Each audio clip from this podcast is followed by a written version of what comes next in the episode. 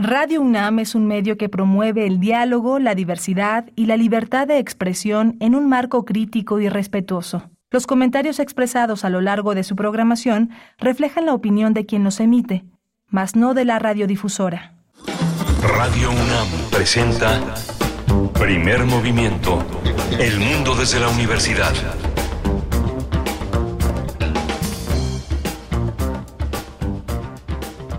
Hola, buenos días. Estamos aquí en Primer Movimiento. Son las 7 de la mañana con 3 minutos. Este viernes 23 eh, de junio estamos. Eh, eh, Rodrigo Aguilar está en la producción ejecutiva. Arturo González eh, con la eh, haciéndose cargo de la cabina y mi compañera Berenice Camacho al frente de la conducción. Querida Berenice, buenos días. Es viernes, Miguel Ángel Quemain, muy buenos días. Un gusto estar contigo en esta mañana, 7 con 3 minutos. Pues iniciamos, iniciamos en esta emisión matutina de Radio UNAM, primer movimiento 96.1 de la frecuencia modulada, 860 de amplitud modulada y www.radio.unam.mx. Se encuentra también por acá Antonio Quijano, jefe de noticias, Arat Rebollar, nuestro eh, compañero del servicio social que ha estado esta semana presente muy tempranito. Se le tocó le tocó madrugar para venir aquí y estar con ustedes también como parte de la producción. Pues bueno, vamos a iniciar con los contenidos que tenemos para ustedes, para toda la audiencia de Primer Movimiento esta mañana. Pues bueno, eh, se acerca, estamos en el mes eh, del orgullo, en el mes, un mes que en todo el mundo pues se, se, se, hace conciencia, se invita a participar, a hacer conciencia, a conmemorar y a festejar también y a seguir exigiendo por los desafíos eh, en cuanto a derechos y libertades de la comunidad de la diversidad sexual. Y vamos a tener una primera invitación al respecto. Se trata de la exposición Amor, Prejuicios. Amor, Prejuicios eh, es una exposición temporal que se expone en el Museo Memoria y Tolerancia. Vamos a compartir esta propuesta con la doctora, con ustedes, a través de la doctora Laura Vélez, investigadora de exhibiciones temporales del Museo Memoria y Tolerancia. Y vamos a tener, como todos los viernes... Ah, tu micro. Vamos a tener como todos los viernes el radioteatro. Estoy eh, caigo en la cuenta de que es eh, Coyote 13, un cuento un cuento verdaderamente extraordinario de, Arturo Souto Albarce, uno de los escritores del exilio español este más extraordinarios. Forma parte de dos cuentos, El Gran Cazador y El Coyote 13, un vaquero que va en va lleva 12 coyotes en su en, su caballo y se va en busca del 13, uno de los grandes cuentos sobre la cacería y Souto y cumple cumple 70 años. Arturo Albarce cumple cumple 10 años de haberse fallecido y de ser uno de los grandes maestros del exilio con una enorme influencia maestro de maestros, así que no, no se lo puede perder y la dirección es de Eduardo Ruiz Aviñón. Bien, pues ahí el radioteatro. Aprovecho también en este momento para invitarles a que envíen a nuestras redes sociales la música que quieren escuchar, sus complacencias, sus peticiones musicales. ¿Cómo va a sonar este día viernes? Bueno, yo creo que debería sonar un poco multicolor, pero bueno, ustedes deciden, ustedes deciden, solo es una sugerencia eh, de que pueda ser música, eh, pues sí, en el contexto de la diversidad sexogenérica, de la diversidad sexual. Bueno, pues eh, cuéntenos, ¿qué quieren escuchar esta mañana? Arroba P Movimiento en Twitter, Primer Movimiento UNAM en Facebook. Tendremos en la segunda hora el acuerdo para que las tortillerías del país solamente utilicen maíz blanco no transgénico. Un acuerdo y un tema del que vamos a hablar con Cristina Barros Valero. Ella es investigadora de la cocina tradicional mexicana y articulista en la, en la jornada. Seguramente muchos de ustedes eh, conocen e identifican y han leído y han disfrutado las, eh, pues, las entregas que, que, Cristina Barros hace a la jornada y bueno, eh, su trayectoria importante también respecto a estos temas. Vamos a también el Colombia. ¿Cómo quedó la discusión sobre la regulación del uso adulto del cannabis? Vamos a tratar el tema con Jorge Hernández Tinajero, politólogo e internacionalista, un activista por la regulación del cannabis, los derechos humanos y las políticas de reducción de riesgos y daños, un, un verdadero experto. Tendremos poesía necesaria, por supuesto, poesía necesaria en la voz y en la selección de Miguel Ángel Quemain. Vamos a ver también en la mesa del día la película de Sol Pereira. Va a estar eh, ella conversando con nosotros. Eh, ella es compositora, cantante, multiinstrumentista, una trayectoria larga, más de 15 años en la música y bueno, va a estar aquí para la mesa del día. Así es, la película, su más reciente material eh, discográfico y bueno, pues ahí están, ahí están los contenidos para esta mañana y la invitación, como siempre, para que nos comenten, nos comenten en redes sociales lo que ustedes quieran compartir con la eh, con el resto de la audiencia. Ya nos pedían desde ayer una, eh, una propuesta musical de The Smile. The Smile que tuvo un concierto debut en Ciudad de México. Esta es una banda eh, integrada por eh, Tom York y Johnny Greenwood, ambos integrantes a su vez de Radiohead, de la banda de Radiohead, la banda británica, anunciaron pues que lanzarían este proyecto junto con Tom Skinner, que es el baterista y percusionista de la banda Sons of Kemet. Así es que bueno, vamos a empezar con, una propuesta de en este sentido, porque mm, Alonso Zacarías, Miguel Alonso Zacarías, nos pide eh, música de The Smile, que bueno, se trata de la canción The Smoke. Vamos con ello.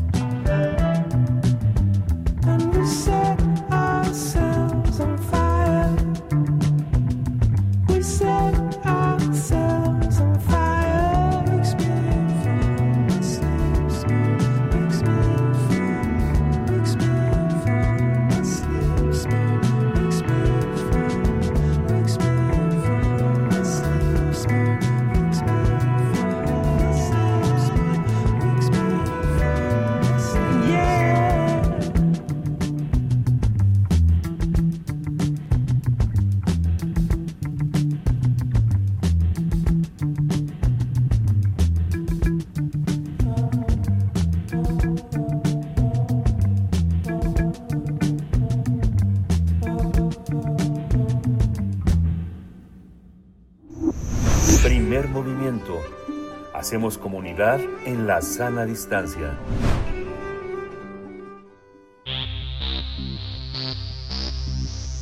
De festivales, ferias y más. Recomendaciones culturales. El Museo de Memoria y Tolerancia alberga la muestra temporal LGBT eh, y, más, identidad, prejuicios, que tiene el objetivo de sensibilizar y generar una mayor conciencia pública acerca de la riqueza de la diversidad, el entendimiento de género y la orientación sexual.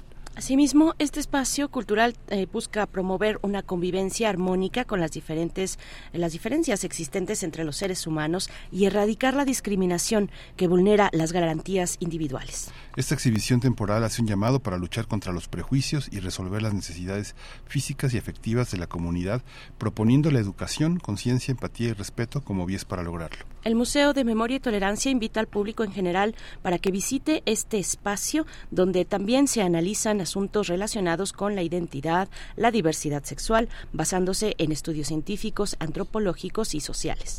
Recordemos que el Día Internacional del Orgullo LGBT y más, también conocido como Día del Orgullo Gay o simplemente Orgullo Gay, se celebra cada año el 28 de junio, con el objetivo de instar a la tolerancia, la igualdad, la dignidad de las personas gays, lesbianas, bisexuales y trans. Vamos a conversar esta mañana sobre esta exposición temporal en el Museo Memoria y Tolerancia a propósito del mes del Orgullo LGBTIQ+.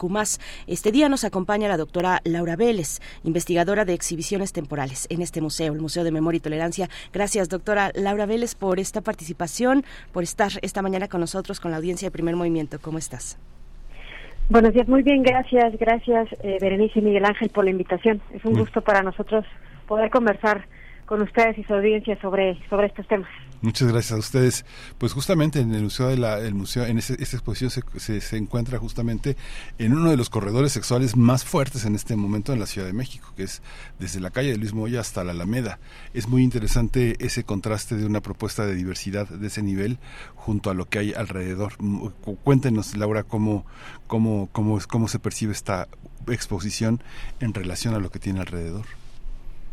Pues el Museo de Memoria y Tolerancia se ha caracterizado por ser siempre un foro desde el cual eh, se habla de, cuestiones eh, injustas en los aspectos sociales de México, no solo de Ciudad de México, sino del país e incluso del mundo. Y en ese sentido, eh, su objetivo ha sido fomentar la reflexión sobre la, inclusión, sobre circunstancias que generan inequidad y que la generan para todos, no no únicamente para ciertos sectores poblacionales, sino que eh, pues eh, el tener injusticia social eh, desde las infancias para los jóvenes, por ejemplo, para trabajadores sexuales, para trabajadores del hogar, etcétera, es una eh, cuestión que siempre hemos planteado, eh, invitando a la gente a reflexionar. Y por supuesto, en, este mes no podía ser la excepción el tema de la diversidad sexual, una actividad eh, que hemos estado manteniendo desde 2018 a través de exhibiciones temporales en las que hablamos de, de estas cuestiones y, repito, siempre invitando al público a reflexionar, a analizar y, por supuesto, a convertirse en un agente de cambio. Sí, doctora Laura, desde 2018 entonces llevan con estos eh, con estos temas exponiendo a la sociedad eh, pues eh, cuestionamientos que, que, que, que, son útiles y que son necesarios además e incluso urgentes que tengamos socialmente hablando. ¿Cómo está pensada una, una exposición, una muestra como esta? ¿En qué consiste? De nuevo, Memoria y Tolerancia lleva ya un tiempo, una trayectoria sólida mostrando de qué trata, cuáles son sus objetivos, su misión para con la sociedad. Pero podemos ver en estos, eh, en, el mes de junio, cómo hay otros espacios, espacios otros donde eh, pues se suben, se suben a, a, las cuestiones LGBT un poco para darse visibilidad a sí mismos, ¿no? Las marcas, por ejemplo, o espacios en general, ¿no? Pongámoslo de manera abierta y no hay realmente un compromiso, un seguimiento, ¿Cómo, ¿Cómo, se hace? ¿Cómo se hace con conciencia de, de, ello, de lo que está pasando eh, en el movimiento, dentro y fuera del movimiento de la diversidad sexogenérica?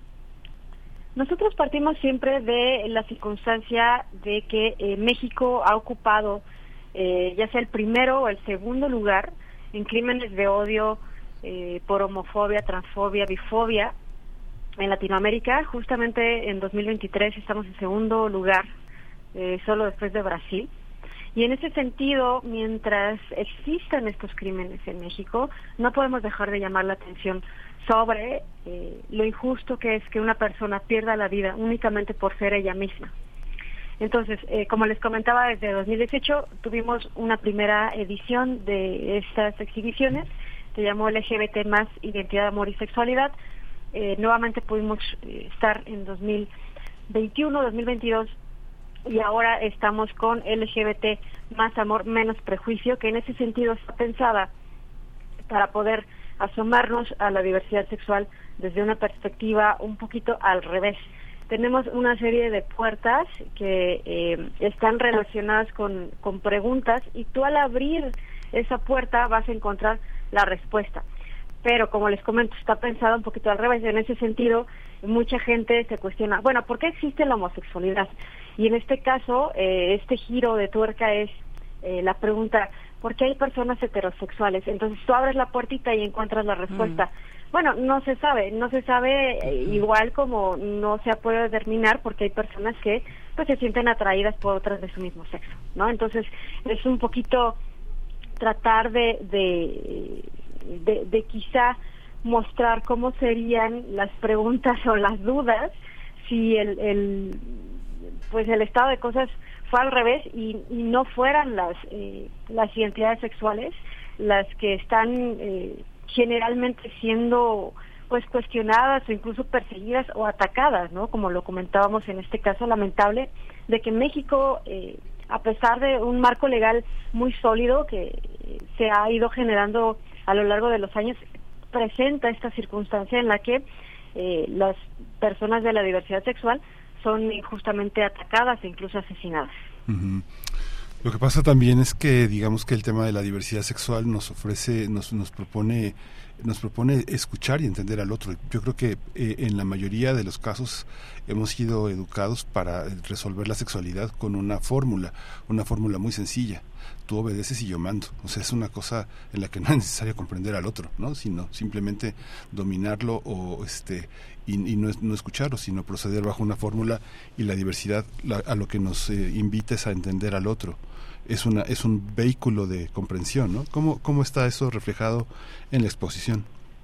Exacto, es un diálogo, es, es una búsqueda de entendimiento, de asomarnos al otro y como bien lo comentas Miguel Ángeles, superar esta fórmula clásica que en ese sentido podríamos definirla como eh, hombre más mujer. Y que en ese sentido era eh, o, o, es pues muy limitante y negacionista de la diversidad sexual de la diversidad humana. Y eh, en estos tiempos en los que ya podemos hablar mucho más sobre estos temas, hemos notado, por ejemplo, que la juventud se anima ya a salir del closet, a mostrarse como, como son, eh, a vivir su vida de acuerdo al, pues, a su orientación o su identidad de género. Y en ese sentido es importante señalar que no se trata de una moda, porque en ocasiones también se tiende a juzgar o a calificar de, bueno, ahora todo mundo es gay. Y no se trata de esto, simplemente, y por fortuna hemos logrado ofrecer condiciones sociales en las que las personas tienen más respaldo desde el aspecto legal, eh, en ese sentido se pueden sentir ya más legitimadas de vivir su propia vida. No es que no lo hicieran antes, pero eh, hay un aspecto importante de, eh, de respaldo que te brindan, por supuesto, las leyes, y en ese sentido ya está prohibido discriminar por motivos de orientación sexual, por ejemplo, de tal manera que la gente eh, conoce que tiene ya esta libertad y entonces desde edades más tempranas pueden eh, adoptar las eh, pues las expresiones de género u orientaciones como ellos lo lo decidan, ¿no? Entonces, no es una cuestión de moda, sino que por fortuna, eh, a pesar de lo negativo, también ya estamos en una circunstancia en la que, eh, pues, las personas pueden vivir con mayor libertad respecto a quiénes son. Sí. Eh, Doctora Laura, y, y, sin embargo, y comentabas tú al inicio, México ocupa el segundo lugar después de Brasil en crímenes de odio contra la comunidad, contra las personas LGBT. ¿Qué, ¿Qué han encontrado ustedes a, partir de esta muestra que se exhibe en el Museo Memoria y Tolerancia, a partir de allegarse a personas, imagino yo, eh, y eh, personas eh, pues de la misma comunidad o personas expertas también en el tema, que generalmente son las de la misma comunidad? ¿qué, ¿Qué han encontrado con respecto a este pues terrible, lamentable, deshonroso lugar, segundo lugar en crímenes de odio contra esta comunidad, contra la comunidad LGBT? Eh, qué han encontrado, dónde están los focos rojos, em, tal vez en términos de en qué estados de la República se están efectuando estos crímenes, eh, cómo está la legislación al respecto. Eh, cuéntanos un poco, un poco de a profundidad o un poco más a profundidad eh, de, de, esta cuestión. Lamentablemente el, el foco rojo que más nos llama la atención es el incremento de los crímenes de odio por fobias hacia la diversidad sexual. Es un poco contrastante en ese sentido porque pues no solo el Museo Memoria y Tolerancia ha hecho esfuerzos por hablar sobre el tema, informar al público, eso es, eh, está muy claro, sino que a nivel nacional se ha buscado eh, pues ya dar más apertura a estos temas y en contraste a esto, lamentablemente, eh, Letra S, por ejemplo, reporta que entre 2021 y 2022 el porcentaje de crímenes de odio por fobias a la diversidad aumentó en un 11.5%. Eh, se ha notado, se ha observado que eh, los derechos de las personas se encuentran todavía más vulnerables. Em, en el lapso de tres años, por ejemplo, entre 2019 y 2020, 22, eh, el Observatorio Nacional de Crímenes de Odio contra Personas LGBTI más en México registró 305 hechos violentos relacionados con odio hacia, la diversidad. Eh, estamos hablando de un panorama en el que eh, parece ser que los esfuerzos no son suficientes para proteger a la población LGBT, lo cual no es no es realidad.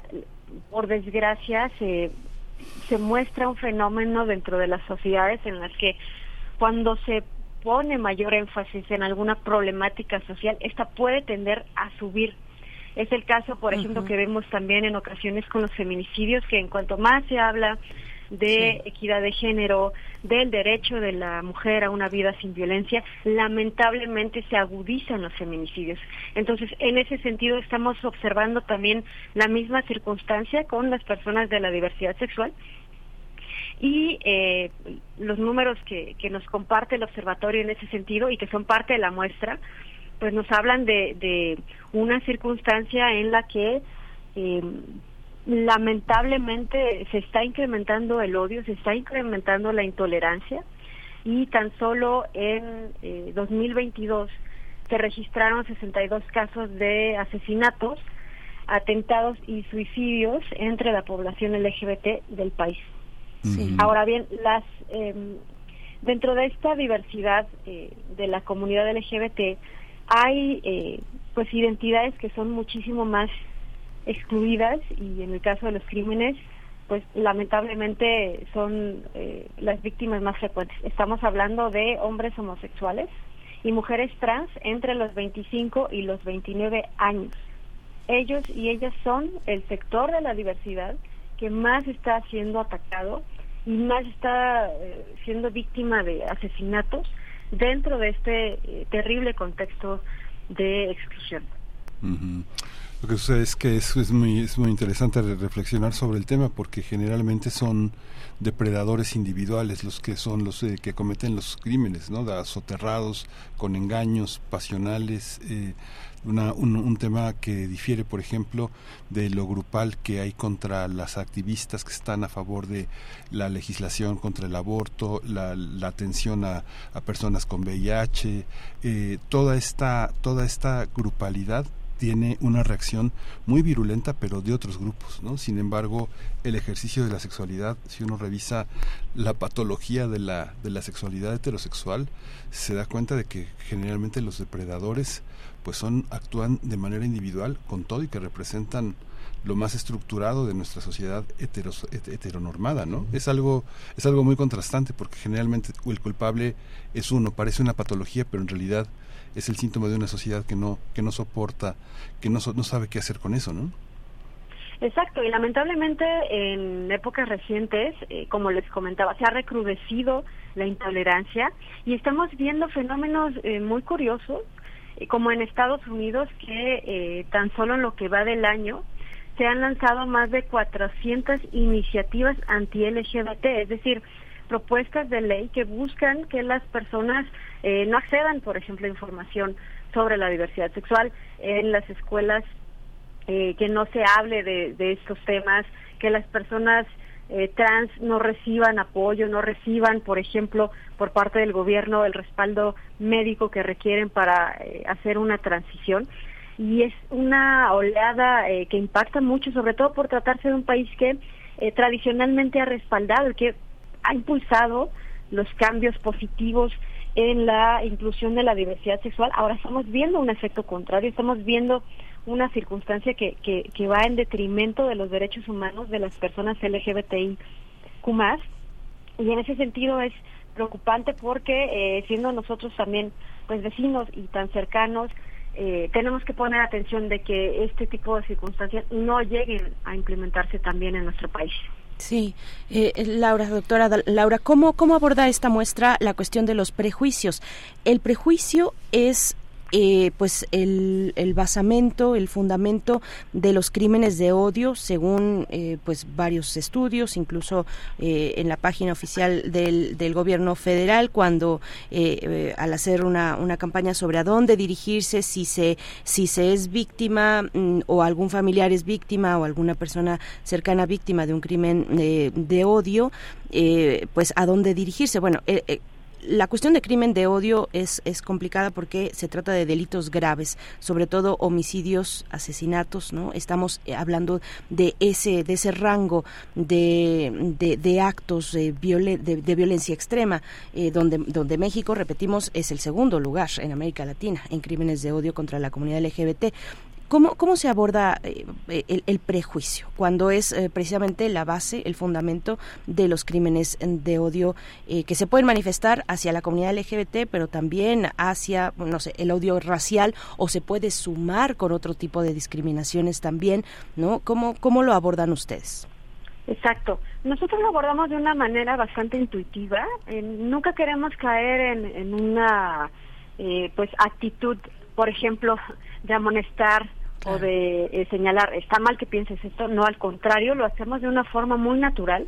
Eh, la exhibición tiene dos secciones principales. Una es esta eh, de las puertas que tú te acercas a abrir y a cerrar en una pues lógica un poco interactiva con, con la información que estamos presentando. La otra es una sección donde estamos hablando de todo lo que está en riesgo, lo que acabamos de platicar nosotros, eh, este aumento de leyes anti-LGBT, lo que sucede en el país, etcétera.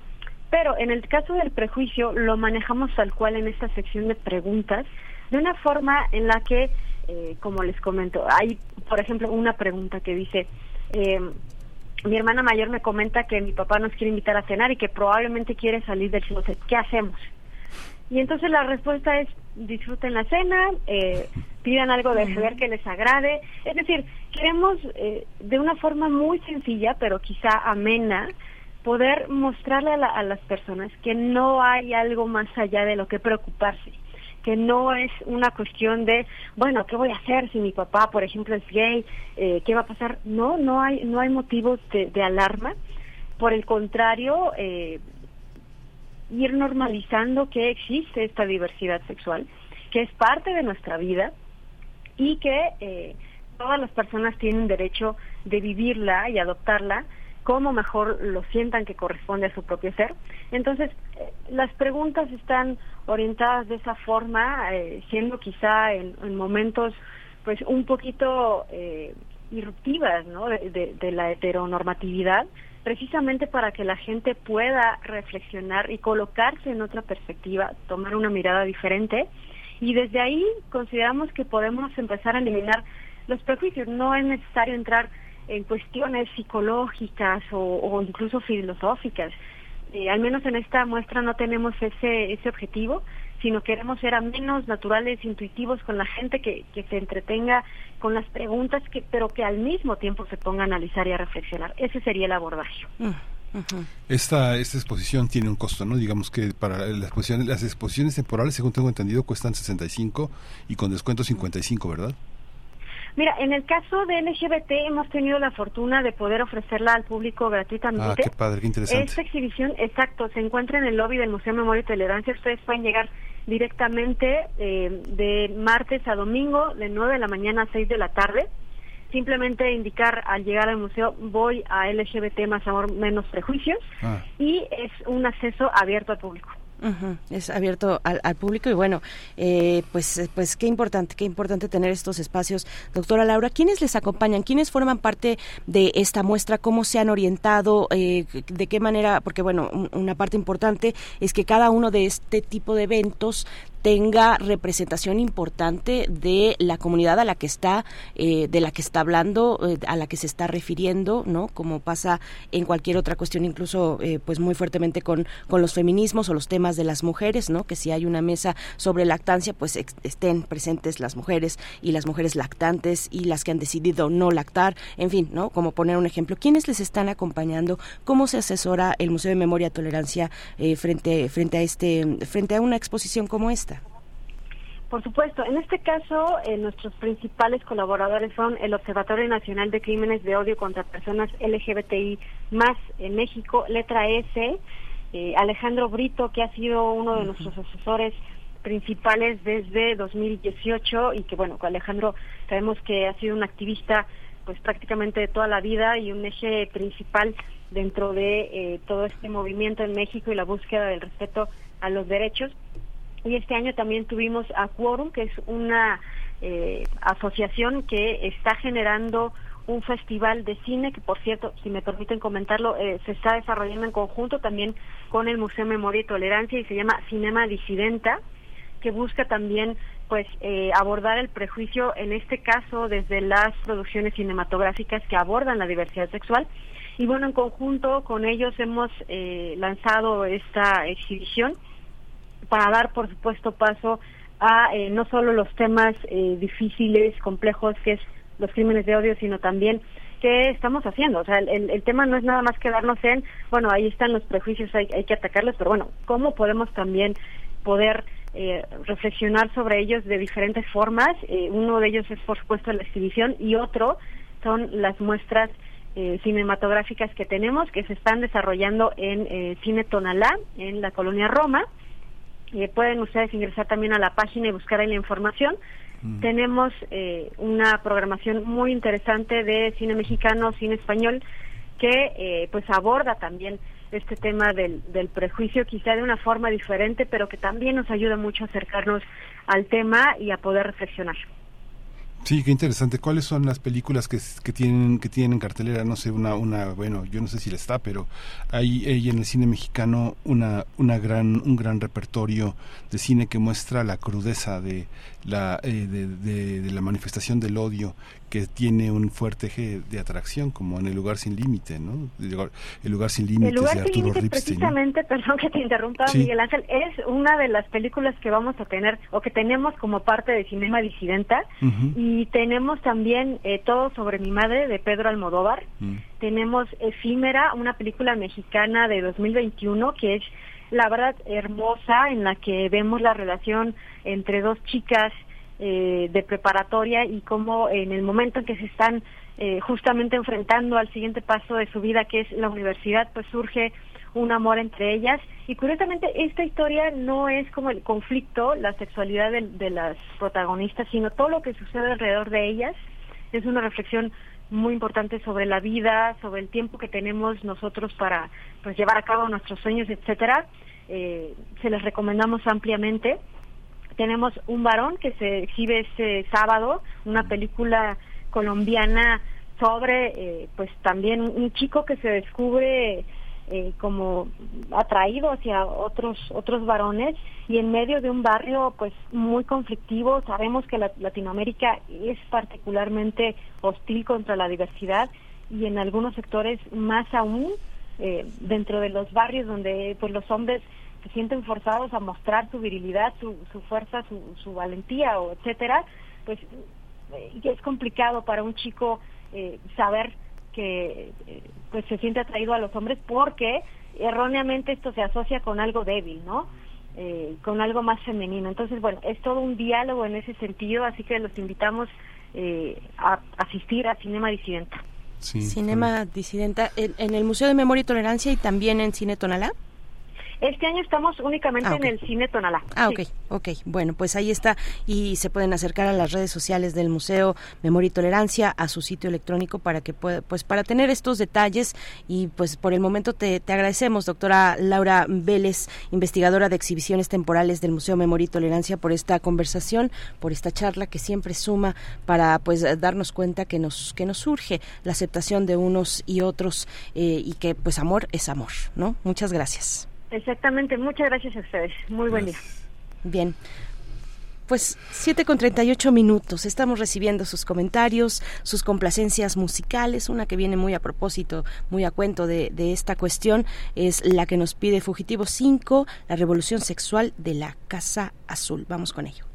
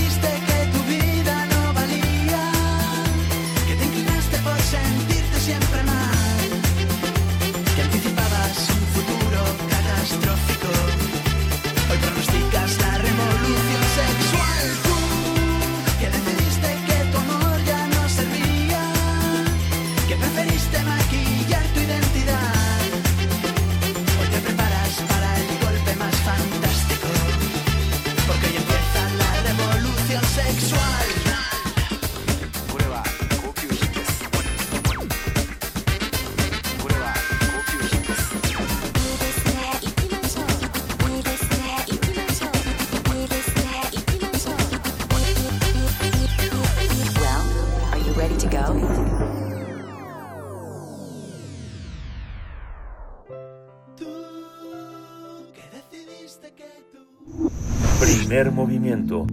Hacemos comunidad con tus postales sonoras. Envíalas a primermovimientounam.gmail.com Ya estamos de regreso. Vamos a, vamos a tener nuestro radioteatro este radioteatro es de Arturo Souto Albarce. Arturo Souto fue uno de los grandes maestros del exilio, ha sido maestro de todos, es uno de los grandes eh, de la grande contribución al periodismo cultural mexicano. Él empezó junto con Juan Rejano la labor en el periódico El Nacional y en El Nacional justamente publicó en 1953 el, el cuento que vamos a ver, que forma parte de dos cuentos, El Gran Cazador y Coyote 13. Ese 1953, eh, eh, si uno ve las fechas, uno ve que en 1959 Julio Cortázar publica El Perseguidor están en el mismo tono. Y Mommsen y muchos otros que están en ese ámbito entre la naturaleza y la interioridad humana plagada de soledad, un desierto, un desierto interior. Vamos a escucharlo en la, en la, en la dirección de Eduardo Ruiz Aviñón. Vamos a ver el radioteatro. Cuando cuentes cuentos, recuerda los de primer movimiento.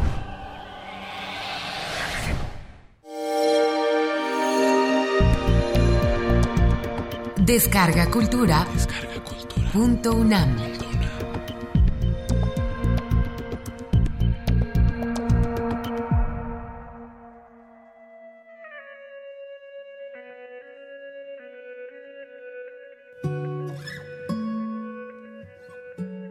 Coyote 13.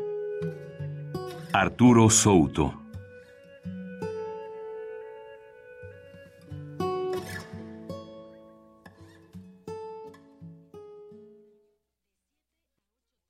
Rodaba el sol detrás del horizonte, dejando una línea de fuego violeta en los confines del desierto. Remolinos de viento levantaban polvorientas espirales en las llanuras. Nacía Venus cintilante en una esquina sombría del cielo.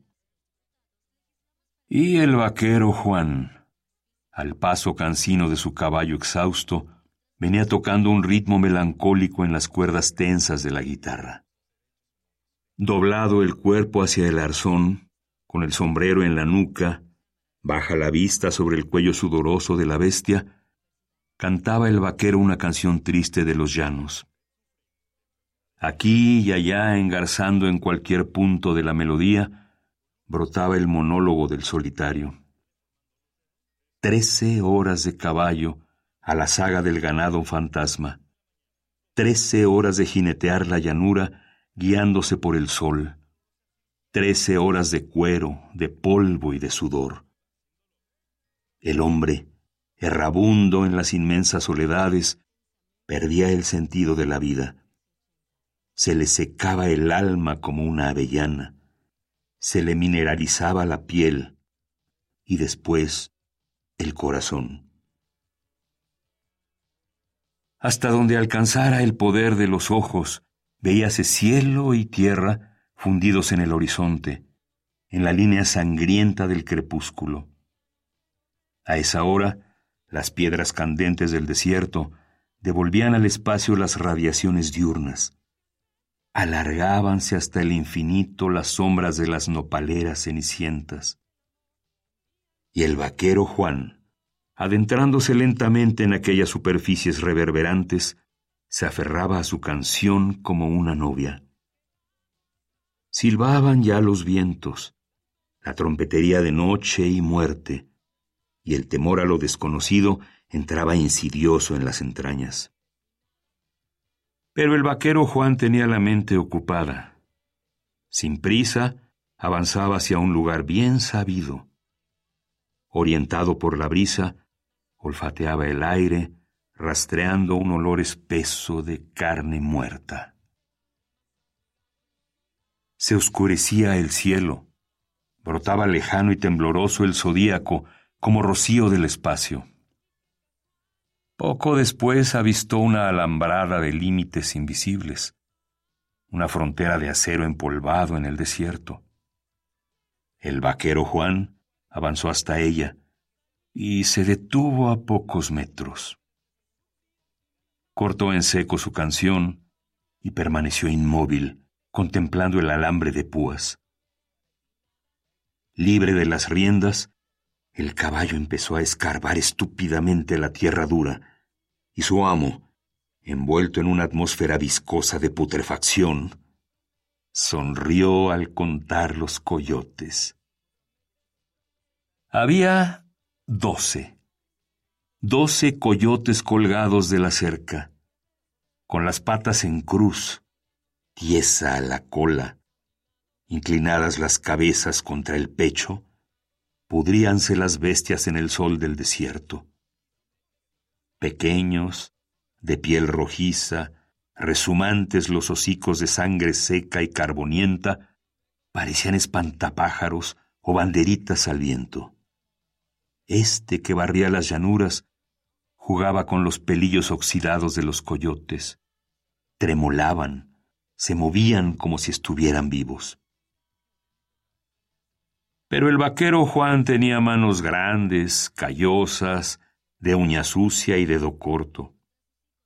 Sus manos eran las que apretaban la soga áspera, el cuero y el tanino. Sus manos eran las que imprimían el sello de fuego en la piel suave de los ternerillos y olían después al humo blanco de la carne quemada. Sus manos, duras y agrietadas, eran las mismas que martirizaban año con año innumerables bestias. De ahí que el hombre adquiriese esa violencia ciega, esa testarudez silenciosa, esa intensidad atávica de los animales de rebaño. Y el vaquero Juan, señero y vagando en las inmensidades del llano, tenía un mundo tan chico que le cabría en el sombrero. Lo demás, el cielo, la llanura, la soledad, no era más que una interrogante angustiosa y amenazadora. Ese día había venido de muy lejos para contar sus coyotes, predadores del ganado menor que acechaban con sus ojitos de fósforo, fantasmas del sueño que mecían con su ulular selénico, los coyotes eran los enemigos naturales de Juan Vaquero y éste, cazándolos con trampa y rifle, los sacrificaba para ejemplo de los demás. Por eso colgaban los coyotes, prendidos en las púas relucientes del acero. Su sangre formaba carámbanos negros en los alambres, y sus sombras, alargadas por la luz violácea de véspero, dibujaban estrías mortales en el desierto. Pero el vaquero Juan que hablaba consigo mismo y sonreía y amenazaba y maldecía, hubiera querido tener trece coyotes en aquel alambre. El más grande, el más viejo, el coyote trece, se le escapaba siempre, taimado, receloso, retador. Noche a noche, oculto en algún yerbazal reseco, en alguna hondonada salina, en cualquier punto de aquella coordenada mineral, le aullaba a la luna. Y el vaquero Juan, temblando de frío bajo las mantas, fija la vista en las estrellas, lo escuchaba y parecía verle, encorvado el espinazo, tensa la cola, puntiagudo el hocico. Parecía verle trotar proféticamente por la llanura, fosfórico y salvaje, y después, meses después, cuando tuviera que rendir cuentas al dueño, al petrolero de San Antonio, le diría que un coyote viejo se había llevado más de una cabeza. Le pidió a Dios o al diablo, Juan Vaquero, que le diera el coyote trece, y metiendo la última bala en la cámara de su rifle, empezó a alejarse de aquel signo maloliente. Atrás, tremolando al viento, quedaban los coyotes. Sus contornos pelirrojos traslucían las luces últimas del ocaso, pero su imagen, clavada en la memoria del vaquero Juan, persistía indeleble como recuerdo de solitario. Imaginaba al coyote trece en cruz, sangrante, humillada la cabeza, vencido. Esa idea le gustaba y llenaba su pensamiento, borrando dolores, cansancio, soledad. Envejecido prematuramente por el sol, tenía la piel cuadriculada por infinitas arrugas. Cuadrado el rostro, de expresión brutal, con los labios tenues y agrietados, permanente en ellos la colilla amarillenta, Juan Vaquero tenía mucho de bestia y de anacoreta.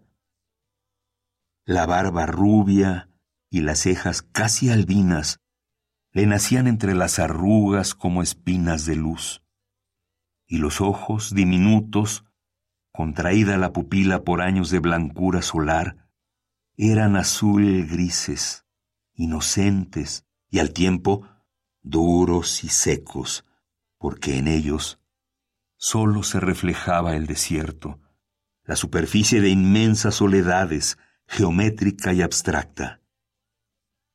Esas llanuras perdieron al fin su brillo, y la noche límpida cubrió la tierra. Desmontando, apostóse Juan Vaquero detrás de una nopalera y esperó. Para no encender fuego, empezó a mascar tabaco. Acariciaba el gatillo y esperaba, rumiando un gusto anticipado. En poco tiempo, cuando la luna subiera a su órbita exacta, el coyote trece se sentaría y alzaría su cuello de peludo collar para cantar su canción nocturna, y una bala veloz y acertada vendría a cortar su aullido en la yugular o en la cabeza. El vaquero Juan así lo pensaba, y sonreía dentro de la manta, cohibido por el acecho y el silencio y subió la luna. Pero no hubo señal del coyote trece. Oíase el viento, la vibración de las estrellas, la respiración profunda del caballo y nada más. El coyote trece no venía. Y Juan Vaquero sintió muy frío el metal de su rifle. Qué raro le parecía que no hubiese llegado ya cuán vacío, muerto, estéril le parecía el desierto, la piedra y el hombre, el espacio y el hombre. Se le durmió una pierna y dejó que las hormiguitas de la sangre quieta se la apelmazaran. Y un silencio, un enorme silencio, le fue apagando el alma era una radiación de su ser, una fuga de todo lo que había de impalpable en su cuerpo. El vaquero Juan sentía que se iba, que algo importante se escapaba, su espíritu sin duda alguna. Se le quedaban vacías las botas de cuero recurtido y los pantalones de mezclilla, y la manta hueca parecía conservar rígida la forma de un bulto inexistente la huella fósil de un ser. Como las piedras calcinadas que de noche devuelven al espacio los rayos del sol, Juan Vaquero se quedó sin alma.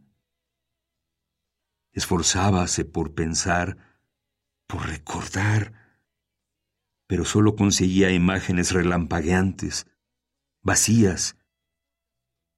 En la pantalla incolora de su mente Cruzaron las torres extrañas y metálicas de los pozos petroleros. El sabor amargo de la cerveza, los enormes torsos blancos y fofos de los trabajadores.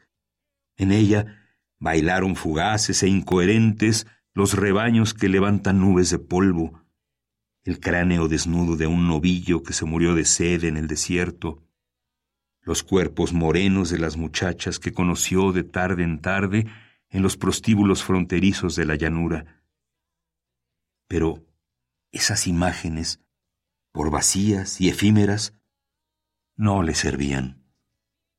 El silencio llegó a hacerse total, absoluto, y el vaquero Juan, tiritando por la helada, con el alma ausente, se convirtió en un pequeño punto perdido en la soledad apretado el rifle contra las rodillas, masticaba la pasta agria del tabaco y aguardaba. Esperaba descorazonado cuando escuchó de pronto un breve ladrido. El sonido, cortísimo, le hizo brincar. Erguido, tembloroso, con el rifle en las manos, miró enrededor. El coyote trece había llegado. Por allí, muy cerca, brillarían sus ojitos amarillos. Y Juan Vaquero, quitándole el seguro a su arma, corrió por la llanura. Repitióse el ladrido seguido de otro. Acercóse poco a poco el hombre hacia el lugar de donde salían aquellos sonidos. Sentía que la vida le había vuelto al cuerpo. Conocía sus manos y sus pies grandes metidos en las botas viejas y familiares. Y cuando aún vacilaba, desorientado, escuchó un aullido lastimero que le llevó a un raquítico y desecado yerbasal. Allí estaba el coyote trece. Era grande, canoso. Abrió sus fauces enseñando los colmillos blancos y afilados. Ovillado, sangrante la pata, negra e hinchada la lengua colgante, el animal luchaba desesperadamente por huir. Sus ojitos, iluminados de odio y terror, miraron al hombre que se acercaba gradualmente. Erizábanse los pelos del lomo y los labios negros se fruncían, exhalando gruñidos sordos. Y el hombre, adivinando lo que pasaba, apuntó con toda calma. La bestia estaba muriéndose de sed. Exangüe y lastimada, no pudo aullarle a la luna como siempre hacía, y esa noche era la última.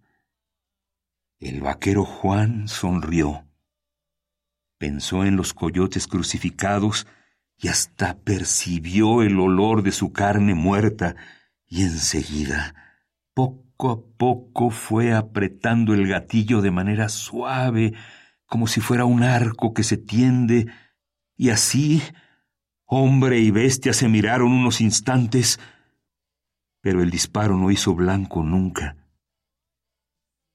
Juan Vaquero mudó súbitamente de sentimientos y tiró al aire, al cielo. Retumbó el sonido en las inmensas soledades y el coyote, agitado sus costados como un fuelle, permaneció vivo en el yerbasal. El hombre lo contempló le dijo unas palabras y fue a buscar agua.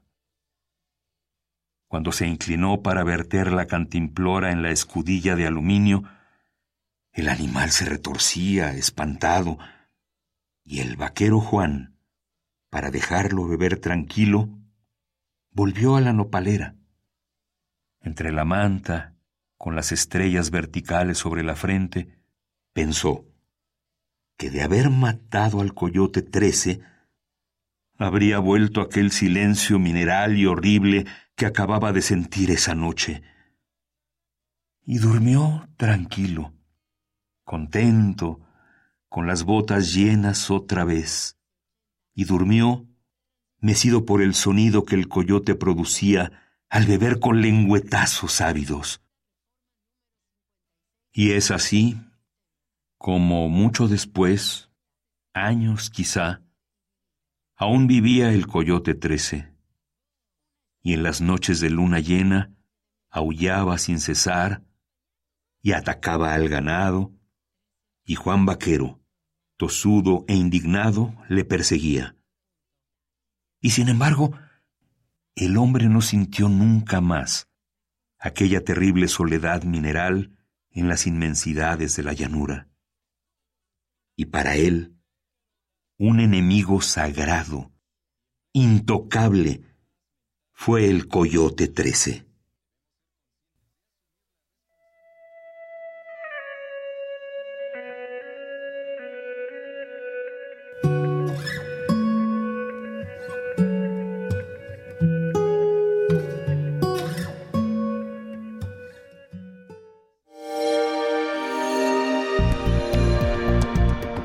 Descarga Cultura. Punto UNAM.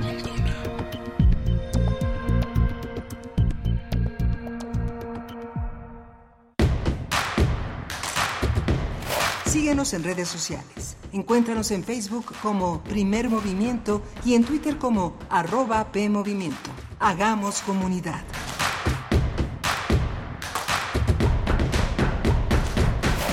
¿Dónde reside el objeto? ¿Quién decide lo que se conserva? Se pregunta la artista bogotana Gala Porras Kim, quien en su práctica artística cuestiona qué objetos merecen ser conservados.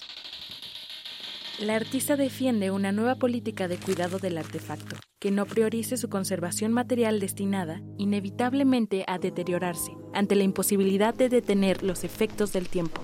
Desde diversas materialidades, la artista visibiliza las formas en que los museos y las instituciones culturales cambian la forma en que apreciamos los objetos en exposición.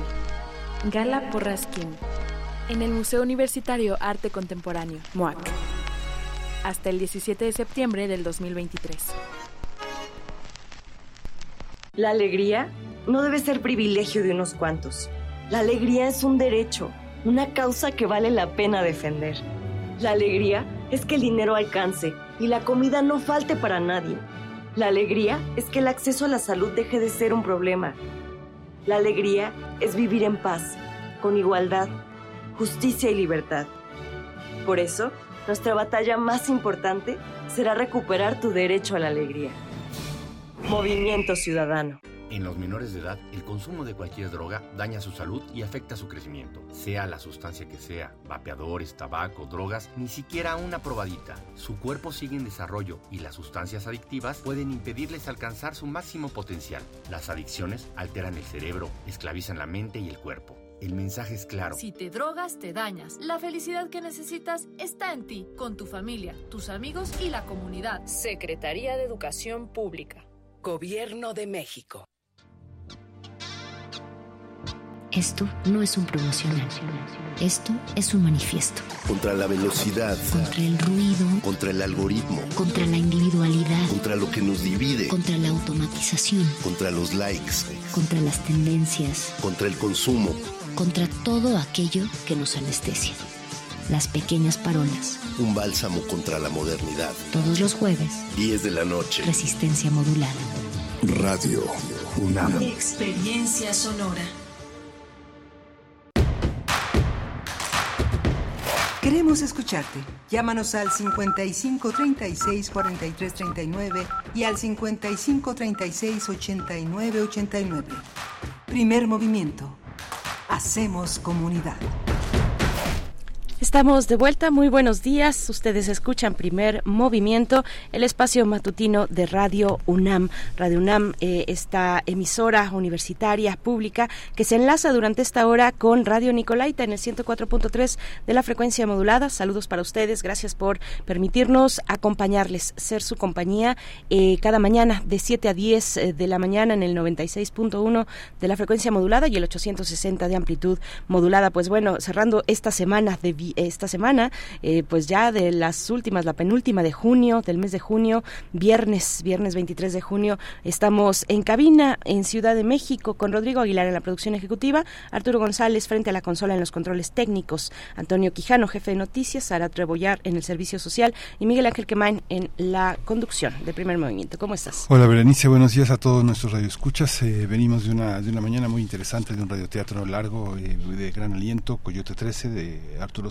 Albarce y la recomendación de eh, la exposición LGBT y más amor y más amor y menos prejuicios, una exhibición temporal del Museo de Memoria y Tolerancia, vale la pena acercarse, es una exposición no es muy grande, pero es significativa con muchas ideas, con muchas sugerencias para pensar esta esta este este, este momento que hemos tenido un mes lleno de eh, presencias eh, que nos invitan a eh, destruir eh, prejuicios, a, eh, elaborar resentimientos, odios contra personas que no son como queremos que sean, como otras personas quieren que sean y les quieren obligar.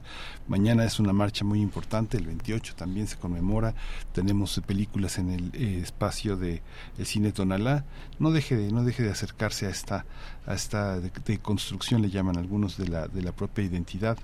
hagámonos preguntas que eso nutre muchísimo la posibilidad de ser, de ser distintos. Así es, el día de mañana, el día de mañana eh, tendrá lugar esta marcha emblemática que está en su edición número 45. 45. Cuadragésimo quinta edición de la Marcha del Orgullo en la Ciudad de México. Eh, mañana, 24 de junio, a las a las 11.30 de la mañana parte, pero bueno, eh, los contingentes se organizan desde antes, desde las 10 de la mañana, eh, algunos de ellos, bueno, hay una cantidad de contingentes impresionante, pues allí, ahí tendrá lugar a partir de, bueno, del Ángel de la Independencia hacia el, mm, hacia el Zócalo capitalino, bueno, pues hasta donde se pueda llegar, porque en realidad es una marcha eh, tan tan eh, socorrida, tan asistida por tantas personas que es complicado medir medir o transitar incluso eh, por ella. prácticamente algunos tal vez deciden quedarse en un sitio y ver y ver lo que va ocurriendo, porque es muy difícil, pues entre tantas personas, entre tantas personas de la comunidad y también de las personas que pues apoyan a la comunidad y que se dan una vuelta, que van a observar. Por aquí teníamos algún comentario en redes sociales, creo que Mayra Elizondo nos decía eh, pues que tuvo ahí una, una, una discusión, una, una cuestión, un punto de, intercambio pues más crítico sobre sobre alguien que le comentaba pues por qué van y se visten así por qué ese exhibicionismo y por qué esa manera de presentarse ante la sociedad bueno pues sí pues me imagino que es una una decisión personal, ¿no? Que hay que respetar y además es un día, es un día. Finalmente hay mucha algarabía en torno a esta marcha LGBT, a la marcha del orgullo, que ya para algunos es una especie de carnaval a mitad del año en la Ciudad de México, ¿no? Sí, y es un viaje iniciático. Hay que tener, hay que acercarse a, portales eh, de rigor. Letra S mencionaban en la entrevista que hicimos. Es un espacio muy importante donde hay muchos vínculos a medidas de seguridad. Es un festejo que para muchos, muchos jóvenes que van por primera vez van en el entusiasmo. Después de la marcha hay muchísima fiesta, se acercan a bares, hay que tener cuidado con lo que se bebe, hay que vigilar muy bien lo que este con quién se va uno. Eh, eh, el, tener cuidado de las riñas, eh, no aceptar provocaciones. Hay toda una guía, hay toda una guía de cómo actuar, cómo relacionarse. Es bueno ir acompañado con amigos, con gente cercana, este, de, dejar, dejar dicho dónde, dónde van a estar. En el caso de, jóvenes que este, eh, no tienen, no tienen, no tienen la mayoría de edad, pero que se suman con hermanos, con familiares, con amigos a esta, a esta fiesta que es, que que es enorme y que tiene muchos, muchas redes. Hay que tener, hay que cuidar mucho que este primer viaje, que esta primera vez sea placentera, sea leccionadora y hay muchísima información a, la mano para que esto para que esto sea así para que cuidarnos cuidar a los amigos cuidar cuidar cuidarnos todos para que pueda ser un viaje verdaderamente aleccionador y iniciático sí es una marcha de muchas dimensiones no vas a encontrar familias incluso familias eh, familias diversas que llevan a cabo un activismo importante familias eh, encabezadas por madres lesbianas eh, por paternidades gays en fin. Bueno es es todo un crisol muy interesante que sale a las calles cada, a cada, cada junio, eh, en este caso el día de mañana, 24 de junio, y eh, bueno, en conmemoración de la diversidad, eh, de la diversidad que enriquece y que es parte de nuestro, de nuestra sociedad y de nuestro país. Qué bueno, qué bueno que somos tan diversos, tan diversas. Bueno, pues cuéntenos, cuéntenos en redes sociales. Nosotros queremos, antes de ir a los contenidos, rápidamente, tenemos regalos para ustedes desde el Teatro al Vicio. Les envían pues unas cortesías para acercarse también este fin de semana a dos recintos y poder disfrutar de espectáculos eh, que tendrán lugar ahí. Se trata de Los Daños Maravillosos. Los Daños Maravillosos es un show que eh, se exhibe el sábado 24 de junio, el día de mañana, a las 19.30 horas en el Teatro Bar El Vicio.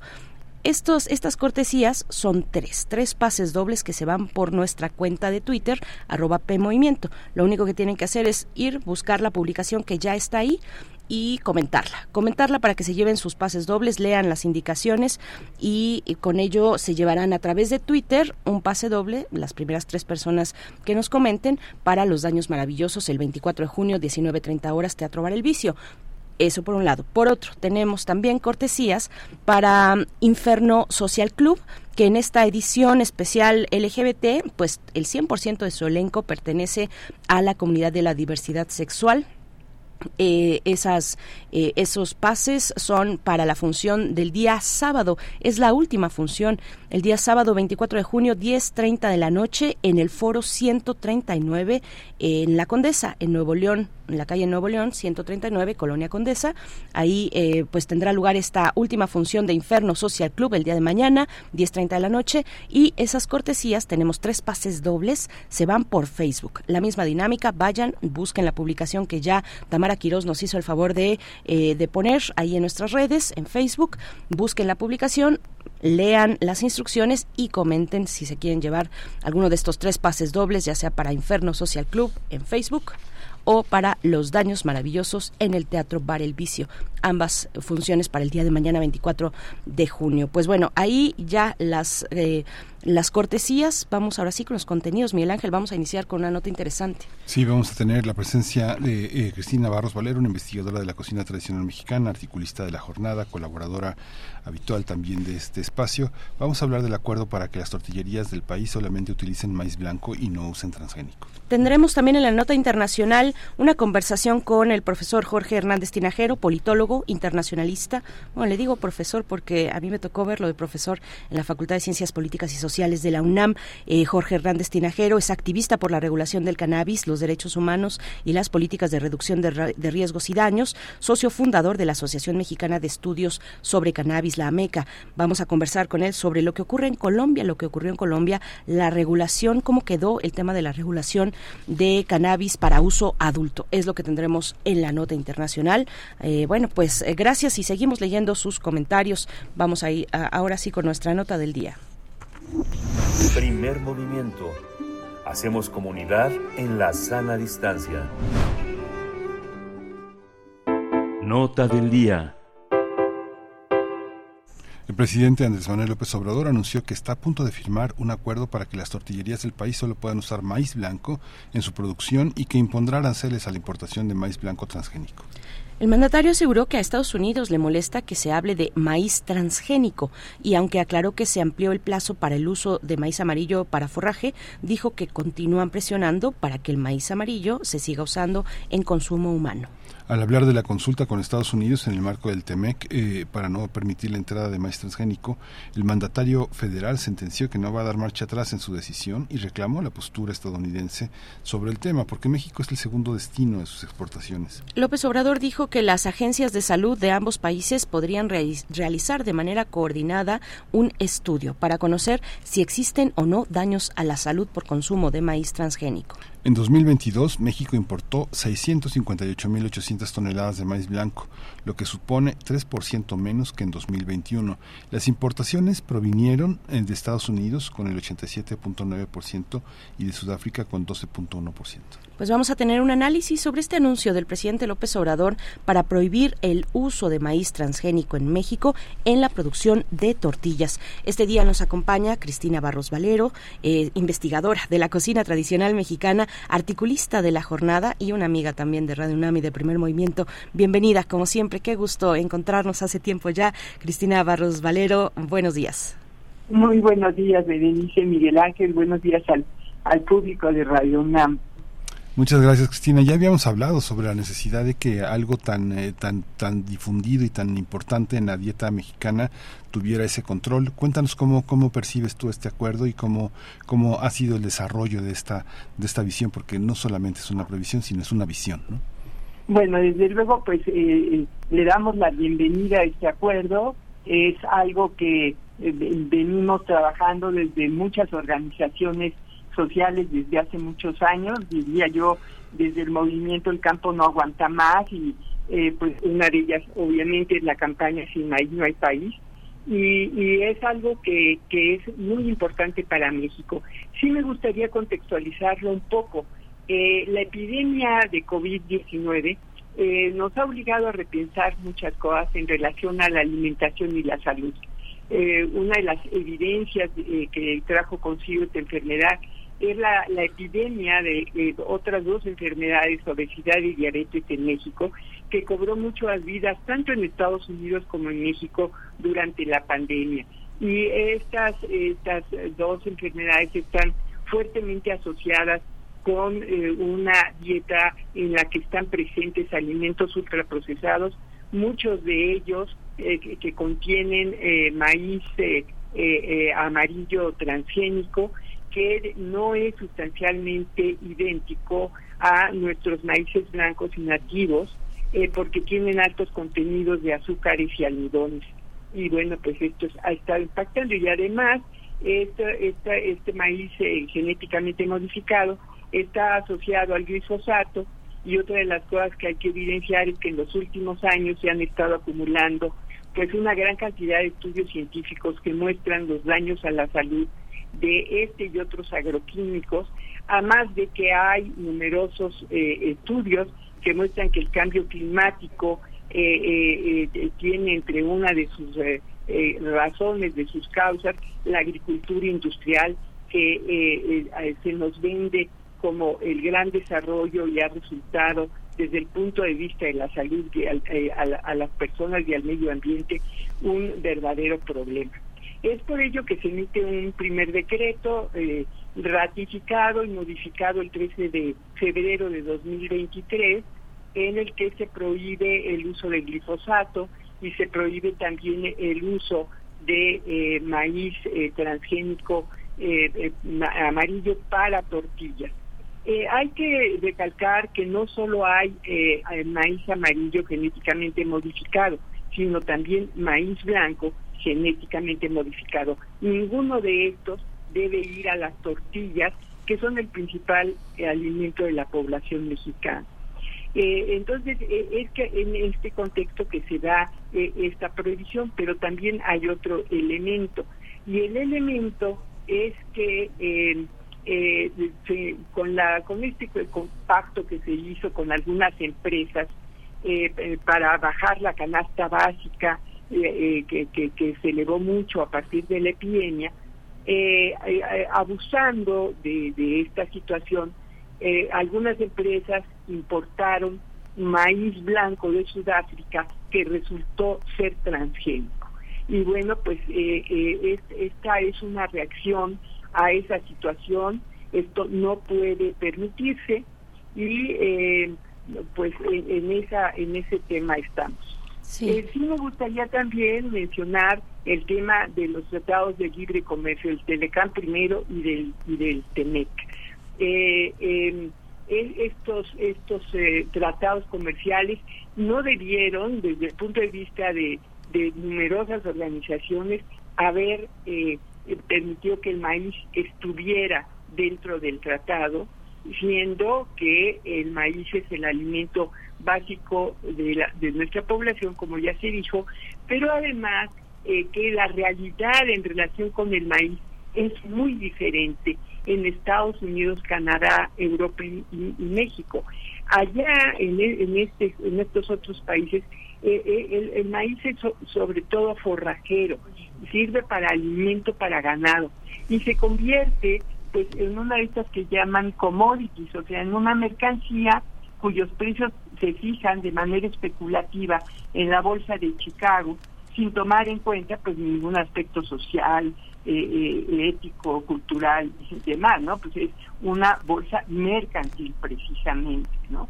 Y al descender los precios ahora de, de de, de, maíz a partir de los anuncios de la Bolsa de Chicago, pues impacta a los productores mexicanos.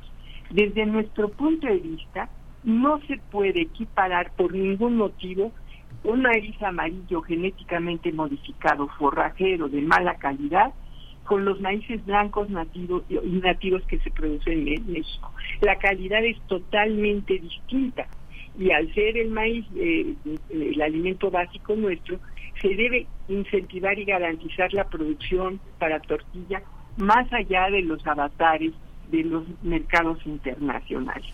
Este sería más o menos el contexto que, que yo veo, eh, Berenice Miguel Ángel. Sí, Cristina, el, el, el presidente dijo también en esa conferencia a principios de semana que tenemos suficientes semillas criollas de maíz blanco pero que el déficit lo encontramos en el maíz amarillo para forraje. Eh, ¿cómo está la cuestión de la autosuficiencia? Eh, coméntanos, por favor, eh, cómo ves esa dimensión que finalmente, bueno, es la que está al centro de estos temas, la autosuficiencia alimentaria en el caso del maíz para México. sí, bueno, en el, tema este, de estas importaciones de maíz que se han elevado de manera exponencial a partir perdón, de la firma del Tratado de Libre Comercio, se han, perdón, eh, disculpe. Sí, no, no, no te preocupes, aclara tu garganta. Estos calores nos tienen un poco roncos y sí. Sí. Eh, bueno, el asunto es que eh, el, el, em, estos, estos maíces amarillos sirven para la producción de algunos ultraprocesados y también para alimento de aves, de puercos y de ganado. Ahora, una de las cosas que México va a tener que reflexionar es si va a seguir produciendo, por ejemplo, eh, carne de puerco en estas granjas porcícolas en las que los puercos se hacinan, eh, dejan una contaminación brutal como hemos estado viendo en los últimos tiempos en la península de Yucatán, pero además luego esa carne se exporta, ¿no? Y eh, las ganancias se quedan en los bolsillos de unos cuantos, dejan una cauda de problemas tremendos. Recordemos también cómo se está haciendo la producción de aves y de los propios cerdos. Eh, hablamos de la influenza aviar, por ejemplo, hablemos de la influenza porcina. Todo esto es resultado de unas formas de producción que ya no pueden ser porque están afectando mucho la salud humana y la salud eh, del medio ambiente.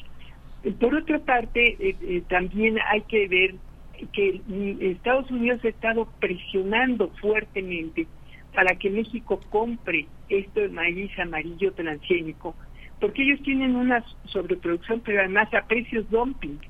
En realidad, Estados Unidos ha estado subsidiando su maíz amarillo mm, bárbaramente eh, por ejemplo, hay un estudio de 2015 que evidencia que entre 1995 y 2012 los subsidios eh, fueron de 84.4 billones de dólares, billones en dólares que serían miles de millones de pesos.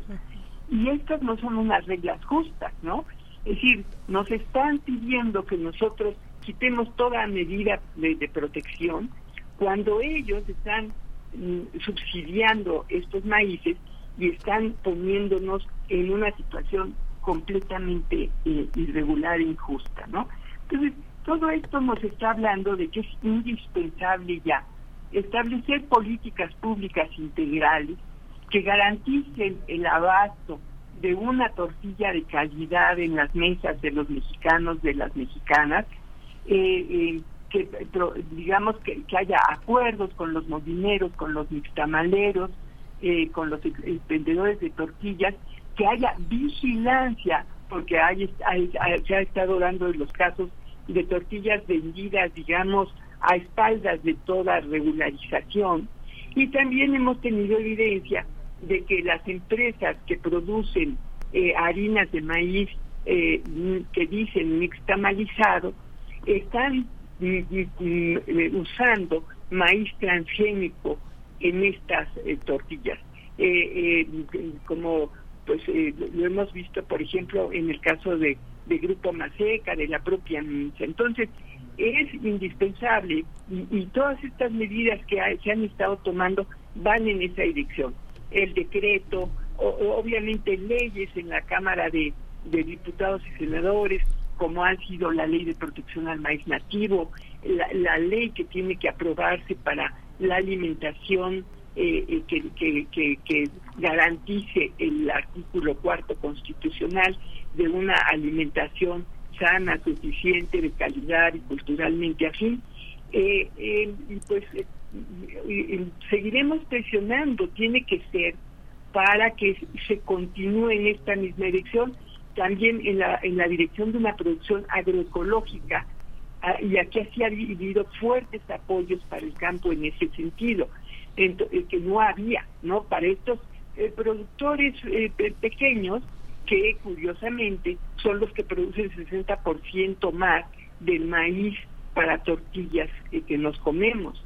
es decir, estos, estos productores normalmente, digamos que, que, se quedaban fuera de los grandes subsidios que se estuvieron dando al campo, ahora están siendo acompañados eh, también para mejorar, eh, digamos, su producción en un diálogo de saberes, tomando en cuenta sus grandes capacidades y al mismo tiempo, eh, pues, apoyándose en conocimientos nuevos desde, desde, desde los centros de investigación agrícola, ¿no? Sí.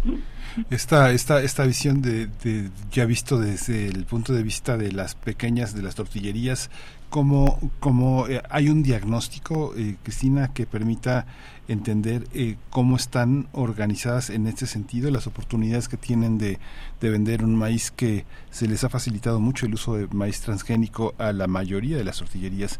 ¿Es, es viable? ¿Tú ves viable que esta, que esta, eh, que esta opción ahora sin eh, quitar el maíz transgénico sea, sea viable con un acuerdo firmado por todas? ¿Es, algo que es viable? Eh, sí, claro, desde, desde las organizaciones de nixtamaleros, de molineros, también se ha estado impulsando una norma que permita tener tortillas de calidad y lo que veríamos ahora sí es la necesidad de una vigilancia seria y de que ese maíz blanco que se produce, eh, pues eh, por un lado en estas eh, parcelas pequeñas, pero también en las parcelas de Sinaloa, donde los medianos productores también requieren apoyo y pues requieren que su maíz llegue directamente a las tortillerías. De hecho, ha habido un anuncio en el sentido de que se van a comprar dos millones de toneladas de maíz a través de Segalmex y bueno, pues esta será una compra estratégica que también permita que se vaya garantizando ese abasto de maíz bueno, de calidad, en las tortillerías de todo el país, ¿no?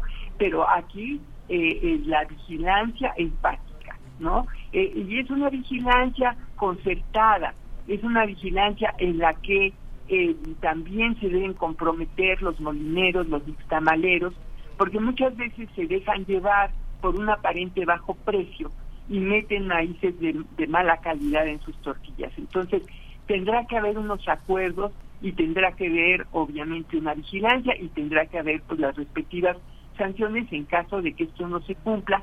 Y bueno, también nosotros, nosotras como consumidores, tendremos que estar muy atentos a exigir esta eh, tortilla de, de buena calidad, que es la que nos provee de la mayor parte de los hidratos de carbono, de la mayor parte de, la, es decir, de una buena parte de la proteína y del calcio, ¿no? Entonces, la, la buena tortilla es una tortilla hecha con maíz blanco o nativo de buena calidad, inocuo, cal de piedra y agua. Eso es lo que debe llevar una tortilla y nada más y esto es lo que habrá que vigilar, esto es lo que habrá de garantizar y sinceramente considero que esto sería extraordinario, es un gana-gana en todos sentidos, porque se gana en salud y, y los costos de salud por mala alimentación están subiendo muchísimo y va a llegar un momento en que no pueda el gobierno hacer frente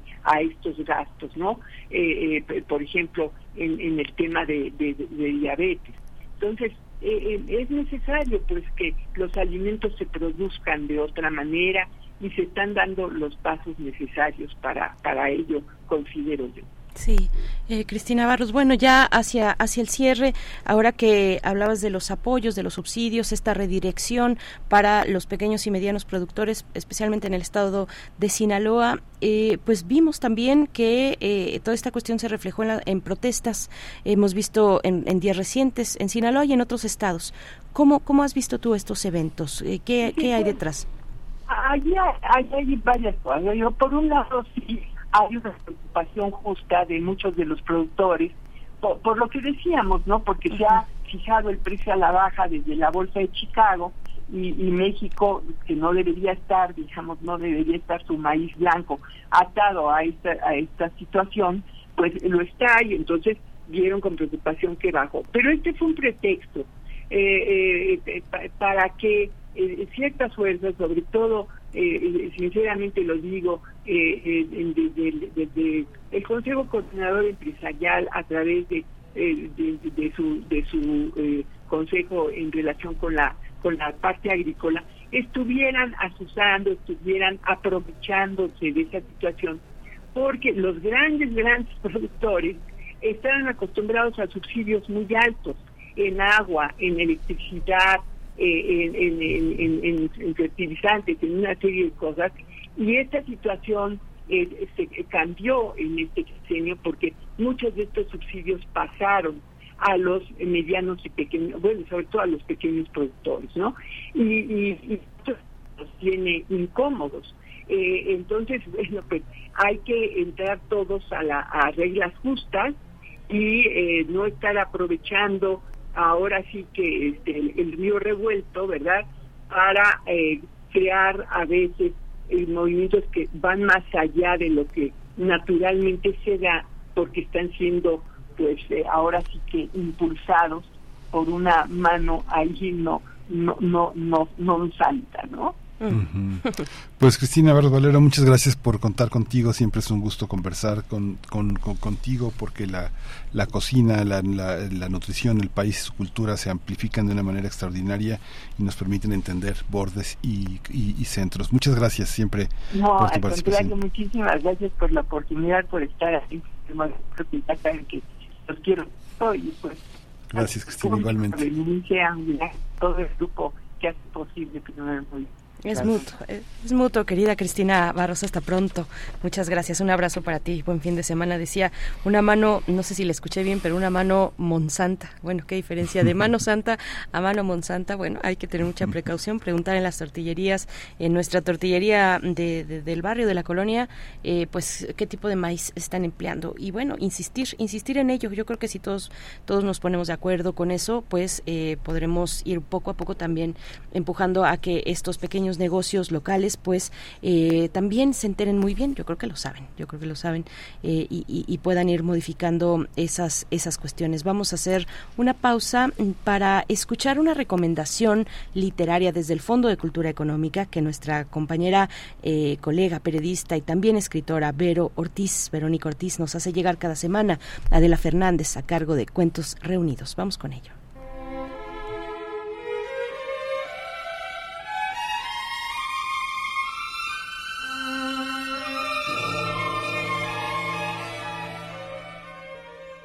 Amigas y amigos de Primer Movimiento, es un gusto saludarles y desde luego también al equipo que hace posible este programa de lunes a viernes. Les cuento que tuve el gusto de conocer hace algunos años a Adela Fernández, una mujer intensa, muy generosa, excepcionalmente sensible e inteligente. Las tardes con ella eran gozar de historias sobre su complicada vida infantil. Hija del indio Fernández, desde muy chica necesitó su imaginación para superar el maltrato familiar y las ausencias paternas, creando relatos que bordan en lo fantástico y siniestro, además de original. El Fondo de Cultura Económica en su colección Letras Mexicanas acaba de publicar Cuentos Reunidos, que incluye sus dos libros Duerme Velas, publicado en 1986, y Vago Espinazo de la Noche, editado en 1996. Lo celebro, pero no solo yo. Su libro ha tenido tal éxito que en meses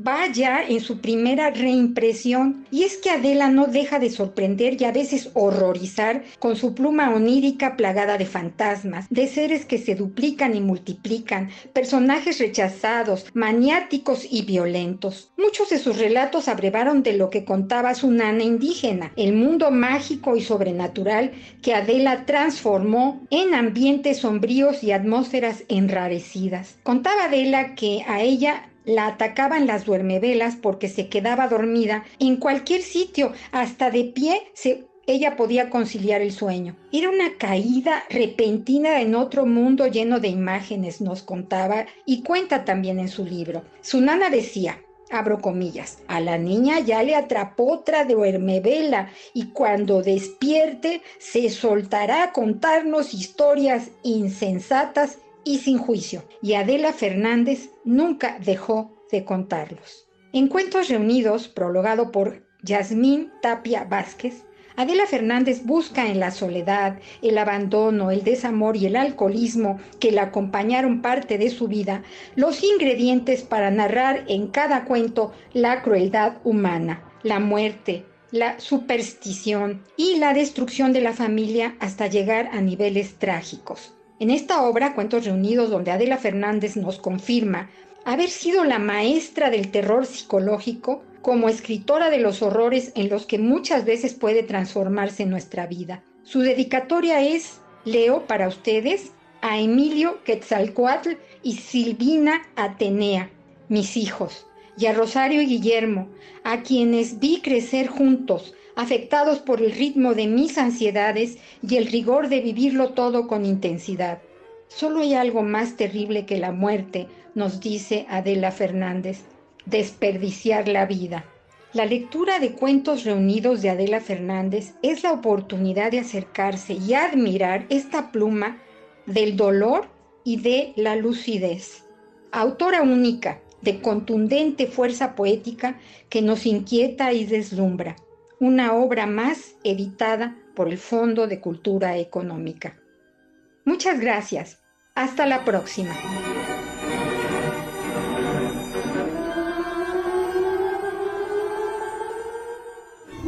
Primer movimiento.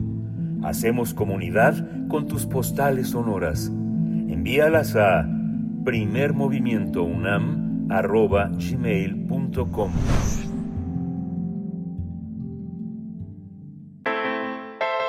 Nota Internacional El proyecto de ley destinado a regular el uso adulto del cannabis en Colombia fue rechazado en su último debate en el Congreso de la República, por lo que no logró avanzar hacia la aprobación. Dicha iniciativa pretendía introducir cambios significativos en la legislación y aunque alcanzó un hito histórico al superar exitosamente siete de los ocho debates requeridos, al final se frustró la posibilidad de convertirse en una realidad, al menos durante ese periodo legislativo que concluyó el 20 de junio. La propuesta buscaba regularizar el uso de cannabis de manera responsable, teniendo en cuenta los aspectos de salud y bienestar de la población adulta.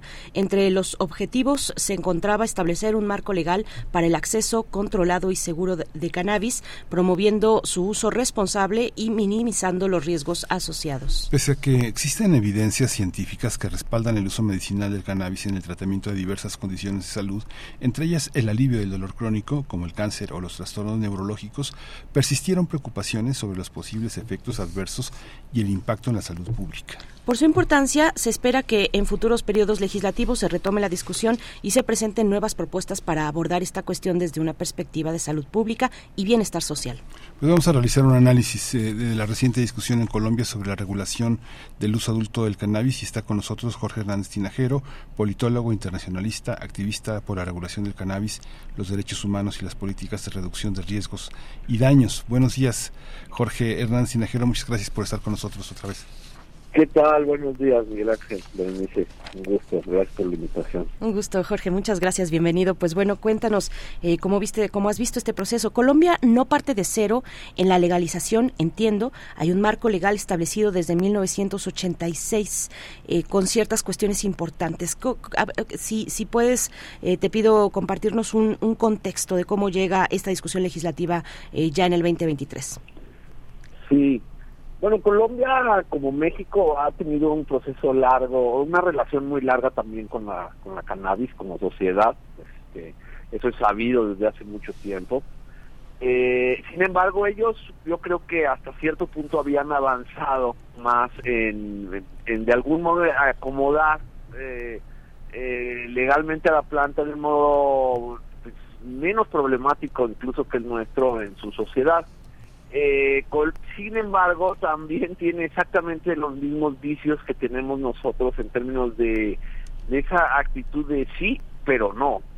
Eh, es muy curiosa la, la, regulación, la discusión del cannabis en, Colombia.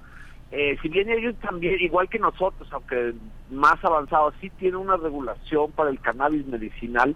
Por ejemplo, desde hace aproximadamente unos tres o cuatro años, digamos que, fue plenamente aceptado eh, como digamos una, una planta terapéutica no han logrado desarrollar la industria del cannabis medicinal. Y eso habla de las mismas dificultades que tenemos nosotros, es decir, eh, esta idea de que sí vamos a avanzar, pero no podemos avanzar. Eh, y la política juega, ha jugado mucho eh, con eso. Eh, en Colombia, por ejemplo, a mí siempre me llamó la atención el cultivo privado sin fines de comercio, que es algo que la Suprema Corte aquí ya definió como un, un derecho, digamos, una posibilidad en México, ha existido desde hace muchos años. por ejemplo, se permite en Colombia tener hasta 20 plantas, una persona puede tener hasta 20 plantas cultivadas de cannabis, eh, pero eh, esas plantas eh, se convierten en delito una vez que uno las cosecha, por ejemplo. Es decir, uno las puede cultivar, las puede tener, las puede cuidar, pero no las puede cosechar, porque una vez que las cosecha, se convierten en marihuana. Y ya no se, eso ya no se puede, y si no tiene un fin medicinal, y no hay una regulación como medicamento, entonces eso ya se vuelve un delito. Entonces, es este tipo de regulaciones eh, que realmente, digamos, puestas así son, eh, parecen absurdas y en, muchos sentidos lo son, pero es la manera en que eh, nuestros países han encontrado para no criminalizar del todo, pero tampoco permitir. y, es, y Colombia en los últimos años, sobre todo, bueno, pues Colombia ha tenido, ha tenido recientemente un cambio de gobierno, el nuevo presidente llegó eh, después de una vida, digamos, pasada en las montañas y en teoría conocedor de los asuntos del campo, aunque sea como guerrillero, y yo de hecho escuché a Petro en, en Bogotá, cuando era alcalde de Bogotá, hablar sobre la legalización de las drogas, de cómo había que avanzar por el cannabis, eso ya hace varios años. Y entonces, en teoría, digamos, llegó una fuerza política al gobierno en Colombia que eh, se había comprometido a, legalizar la planta, a, darle un nuevo digamos, marco para reconocer lo que ya existe, pues, porque Colombia, como México, pues tiene siglos con la planta cultivándose, es, este, es común también dentro de su sociedad. Y, y bueno, llegó al gobierno Petro, eh, la fuerza política que lo, llegó, que lo llevó ahí también llegó al Congreso y eh, pues se retomó el, la promesa del, de la regulación. Pero digamos que también conociendo la cultura política de, de estos de nuestros países, cuando uno ve que los legisladores plantean ocho debates, ¿por qué ocho? Este, ¿En qué consisten esos ocho? Y en los que en cada uno de ellos lo único que sucedía era que mientras algunos defendían de cómo hacerlo y tal, eh, la oposición invariablemente utilizaba los mismos argumentos que también se utilizan aquí eh, para impedir cualquier avance, por ejemplo, que eso atentaba contra el derecho de los niños, que el bien superior de la salud pública este, de la sociedad no podía ser vulnerado por la planta, que era la puerta de entrada a otras drogas, etcétera, todo este tipo de cosas que se dicen y se repiten, pero que no tienen ningún sustento, eh, como se ha visto en experiencia reguladora reciente en Uruguay, en Estados Unidos, no importa, eh, sirven para el espectáculo político, sirven para realizar ocho debates a lo largo del tiempo, para finalmente llegar a una votación en la que dicen no, no va a pasar. Y ya, y ahí se quedó el asunto. Entonces, otra vez es, es presenciar lo frustrante que resulta a veces defender una causa como la de la regulación de la cannabis, en la que vamos ganando espacios discursivos, en las que cada vez hay más evidencia, cada vez hay más experiencia, pero que nuestra estructura y nuestra cultura política, eh, más que ver en ella o una oportunidad de desarrollo, una oportunidad transformadora, lo que ve es una oportunidad para, para el circo político, para, para el, lucimiento de, los legisladores y finalmente nunca pasa nada, ¿no? Entonces sí es, este, es curioso el, proceso. hay muchos paralelismos con lo que ha sucedido en México, especialmente en este sexenio, en el sentido de que en teoría llegó una fuerza progresista, en teoría con una, además con una mayoría que iba no solo a regular la cannabis, sino iba a avanzar en otras drogas eh, y ver cómo se hacía. ¿Y qué es lo que ha pasado? Nada, lo vemos aquí, no ha pasado nada. Eh, está olvidado en el Congreso, eh, los legisladores muy vocales que a principio de sexenio decían que claro que sí, que todo y tal, se han mantenido callados y finalmente eh, ya les resultó que el silencio y la omisión eh, no les resulta nada costosa, sus promesas, no cumplir con ellas, no sus, de campaña, no les resulta nada costoso este, no cumplir con la obligación constitucional que tienen los legisladores en nuestro país de regular de algún modo, y pues quedar bien con el poder y a otro asunto, ¿no? ¿Qué ejemplos quedan para, para México sobre esta sobre esta situación, Jorge? ¿Perdón? ¿Qué ejemplo, que todo este contexto, cómo, cómo impacta México y qué ejemplos a seguir o qué cuestiones remendar? Bueno, yo creo que el, lo que debería de entender eh, el movimiento que defiende la causa eh, o la discusión, digamos, cómo encarar la discusión política, porque si tienen que eh, pasar toda la cualquier regulación tiene que pasar por los congresos, pues yo creo que lo que tendríamos que revisar es la estrategia de, negociación y de presión mm. hacia hacia el poder legislativo y hacia sus representantes. A mí me parece que el gran la gran trampa en términos este, de estrategia política eh, y legislativa por parte de, los movimientos que defienden la cannabis es pensar que dado que hemos ganado el espacio para hablar del asunto, para para para difundir la importancia del tema, para, para enseñar que la planta estaba aquí siempre, que no mata a nadie, que el problema es más bien la, la, la represión estatal hacia los usuarios, de cómo los campesinos este, han tenido que cultivarla bajo un esquema pues que son este, asediados ya sea por el crimen organizado o bien por, por las propias autoridades. Es decir, ahí está, el tema lo tenemos. Lo que no tenemos es la visión para hacerlo avanzar políticamente. Y entonces los políticos se han aprovechado muy fácilmente de esto. Y es decir, sí, tiene razón, o hasta incluso hay una eh, una jurisprudencia de la Corte que nos obliga, vamos a hacerlo. Eh, y vamos a hacerlo bien y lo vamos a hacer integralmente, vamos a hacer foros y vamos a llamar a los mayores expertos y vamos a... Bueno, ahí es donde se empieza a torcer el camino. Debemos recordar que en el caso de México, lo único a lo que está obligado el, el Poder Legislativo con relación a la planta es eh, reconocer, garantizar el derecho al uso privado adulto y al cultivo privado sin fines de comercio, ya sea personal o ya sea asociado. Parece muy poco, o pareciera muy poco, pero cualquiera que haya cultivado plantas para, que para, para producir algo con esas plantas, sabe que por mucho empaque que tengan en el estante en el que estén en el mercado, o en el bar en donde se vendan, lo primero que hay que hacer es cultivar esa planta. Y el cultivo es el acto esencial en el caso de la cannabis. Entonces, si eh, la Suprema Corte falló sobre el cultivo, sobre el cultivo que podemos hacer los adultos para cultivar la planta para nosotros mismos. Y claro, la política dice, sí, pero eso no va a regular el mercado, eso no va a solucionar esto otro, la criminalización, esto no va a solucionar. Entonces vamos a abordar todo al mismo tiempo.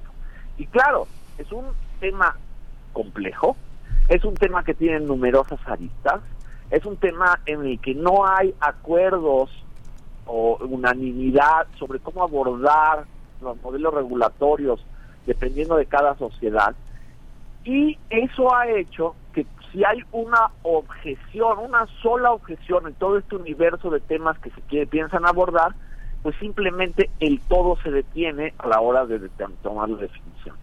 Entonces a mí me parece que lo único que tenemos que hacer en México, porque además lo importante es legislar de acuerdo a lo que sucede realmente en la realidad. Como, o sea, si, si la cannabis ha estado en nuestro país durante siglos, si se utiliza, si está en la cultura popular, si hay nuevas tendencias en la- los productos que genera, que están en el mercado de todas maneras, existe un mercado eh, bastante eh, históricamente consolidado en el país, bueno, lo que hay que hacer es legislar para esas prácticas, para la forma en que nosotros abordamos el asunto.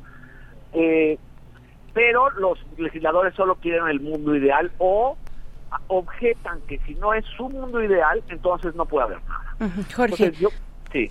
Sí, bueno, también eh, ahí antes de que nos gane el tiempo, eh, eh, quiero plantearte también y que agregues esta cuestión que por supuesto que es muy complejo, ¿no? La, le- la legalización tampoco es milagrosa y aquí hemos, bueno, compartimos con Colombia de entrada el flagelo del comercio ilegal, de las implicaciones del comercio ilegal, del fracaso de la guerra de la- eh, contra las drogas impulsada hace 50 años por Estados Unidos.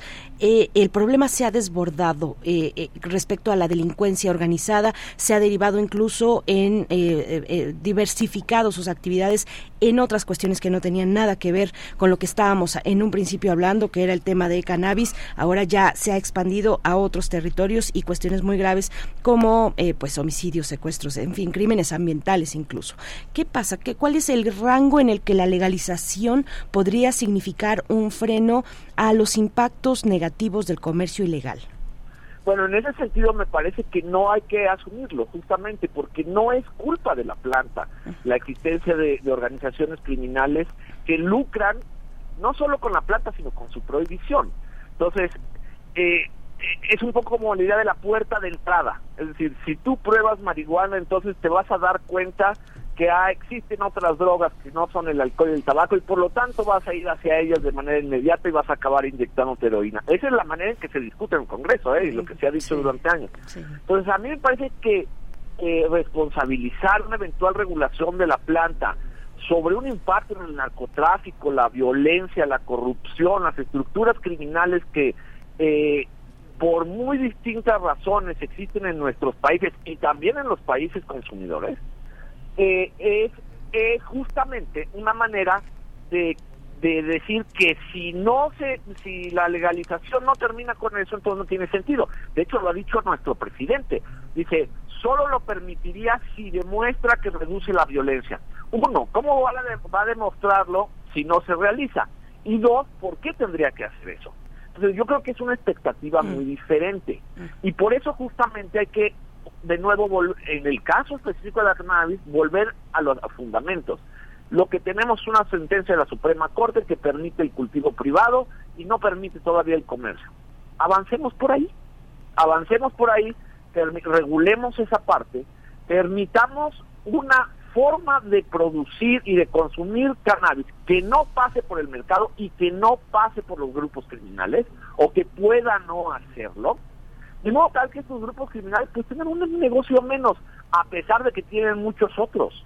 Es decir, regularle de la cannabis no va a eliminar la prostitución ni la trata de blancas, ni, ni- ni el tráfico de migrantes, por supuesto que no. Entonces, no pensé, eh, yo creo que hay un error conceptual en el sentido de que la legalización de una planta o incluso de las drogas va a servir o es la causa directa y la única posibilidad para regular otros problemas y externalidades del crimen organizado, de la corrupción, etcétera, etcétera, que suceden muy dolorosamente en nuestros países. Entonces, ahí es donde está la cosa. ¿Cómo vamos, cómo la regulación de la cannabis va a demostrar que puede acabar con la violencia, la corrupción el crimen organizado? Si, uno, si no se les da la oportunidad y dos, si no tienen ninguna competencia directa en eso. Entonces, justamente vuelvo a mi argumento. Yo creo que lo que debemos hacer estos países es ir un pasito a paso, de manera segura pero concreta, y que simplemente nos permita abrir un espacio distinto a esa realidad. Y si como sociedad vemos que ese nuevo espacio justamente no tiene los vicios que sí existen eh, por fuera, pues podemos irlo agrandando e ir haciendo mejores prácticas, digamos, que no pasen por esa realidad tan dolorosa de países como Colombia y México. Pero mientras pensemos que no va po- no vamos a poder regular la planta o que solo regular solo su cultivo eh, sin fines de comercio es muy poco y que lo que necesitamos es que haya coffee shops y que si el modelo tal y que si vienen las grandes empresas, yo creo que va a suceder lo mismo. Nada, nunca va a pasar nada si tenemos seguimos teniendo esa visión. Pues Jorge Hernández Sinajero, muchísimas gracias por toda esta por toda esta visión y por toda esta enjundia que hace que acompaña pues a esta a este activismo necesario y, que no baje la guardia para, para conseguir eh, mayores libertades. Muchas gracias Jorge Hernández Sinajero, politólogo, internacionalista, activista por la regulación del cannabis, eh, eh, socio fundador de la Asociación Mexicana de Estudios sobre Cannabis, AMECA. Muchas gracias, espero que pronto conversemos. Gracias a ustedes.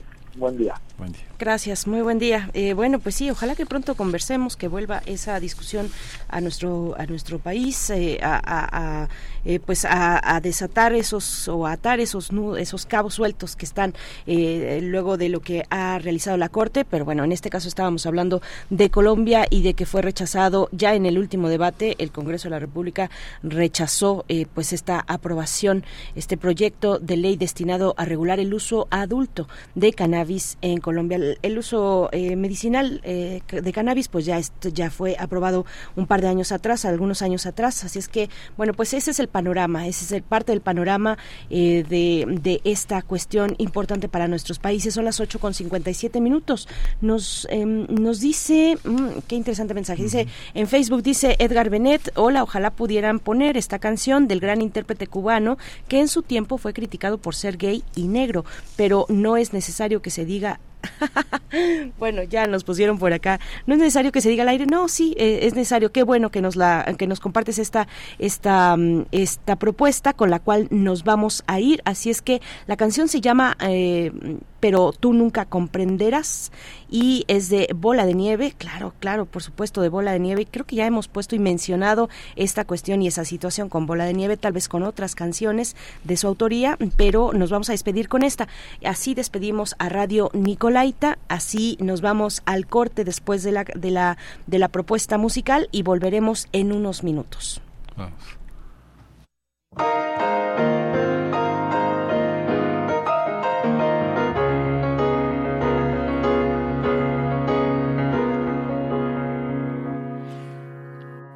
Dices loco porque me río cuando debiera tal vez llorar.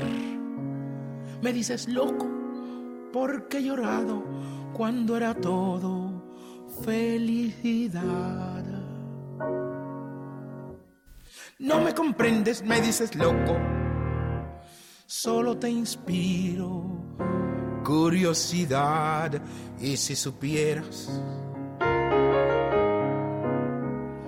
que hay una inmensa sed de ternura dentro de mí. Si comprendieras que hay un secreto que a nadie he dicho, porque yo a nadie le hablo de ti. Si tú supieras, si comprendieras, pero tú nunca comprenderás.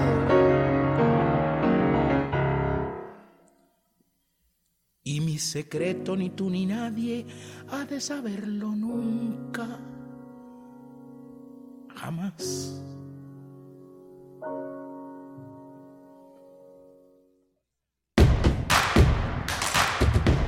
Síguenos en redes sociales. Encuéntranos en Facebook como Primer Movimiento y en Twitter como arroba PMovimiento. Hagamos comunidad.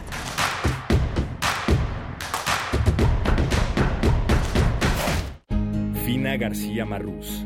El silencio en la poesía. Cien años de su nacimiento.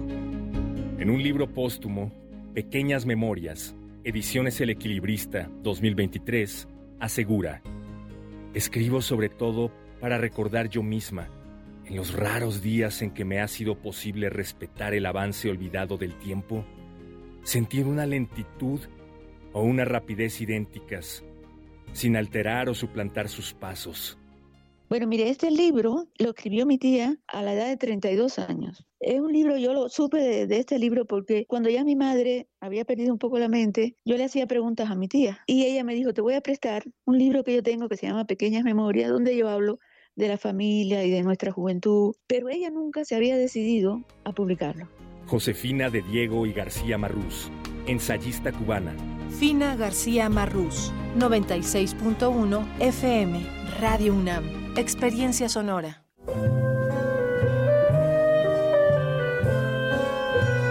Gabinete de Curiosidades. Explora con Frida Rebontulet y sus almas hertzianas las sonoridades extrañas, antiguas o poco conocidas que las sombras del tiempo nos han dejado. Únete a esta expedición todos los sábados a las 5.30 de la tarde por el 96.1 de FM o en radio.unam.mx.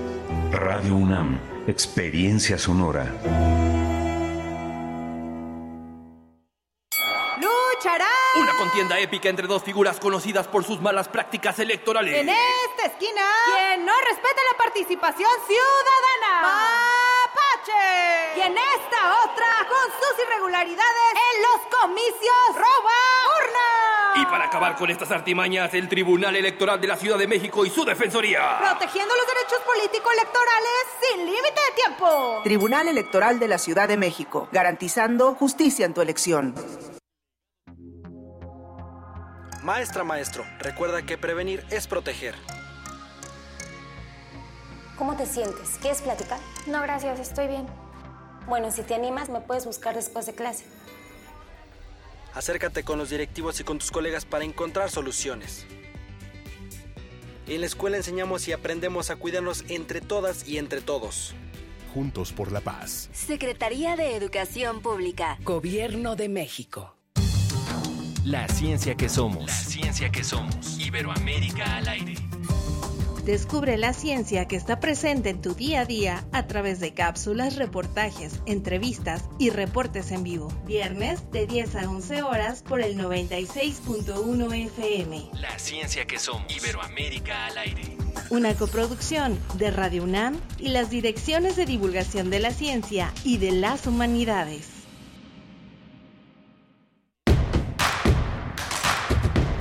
Encuentra la música de primer movimiento día a día en el Spotify de Radio UNAM y agréganos a tus favoritos.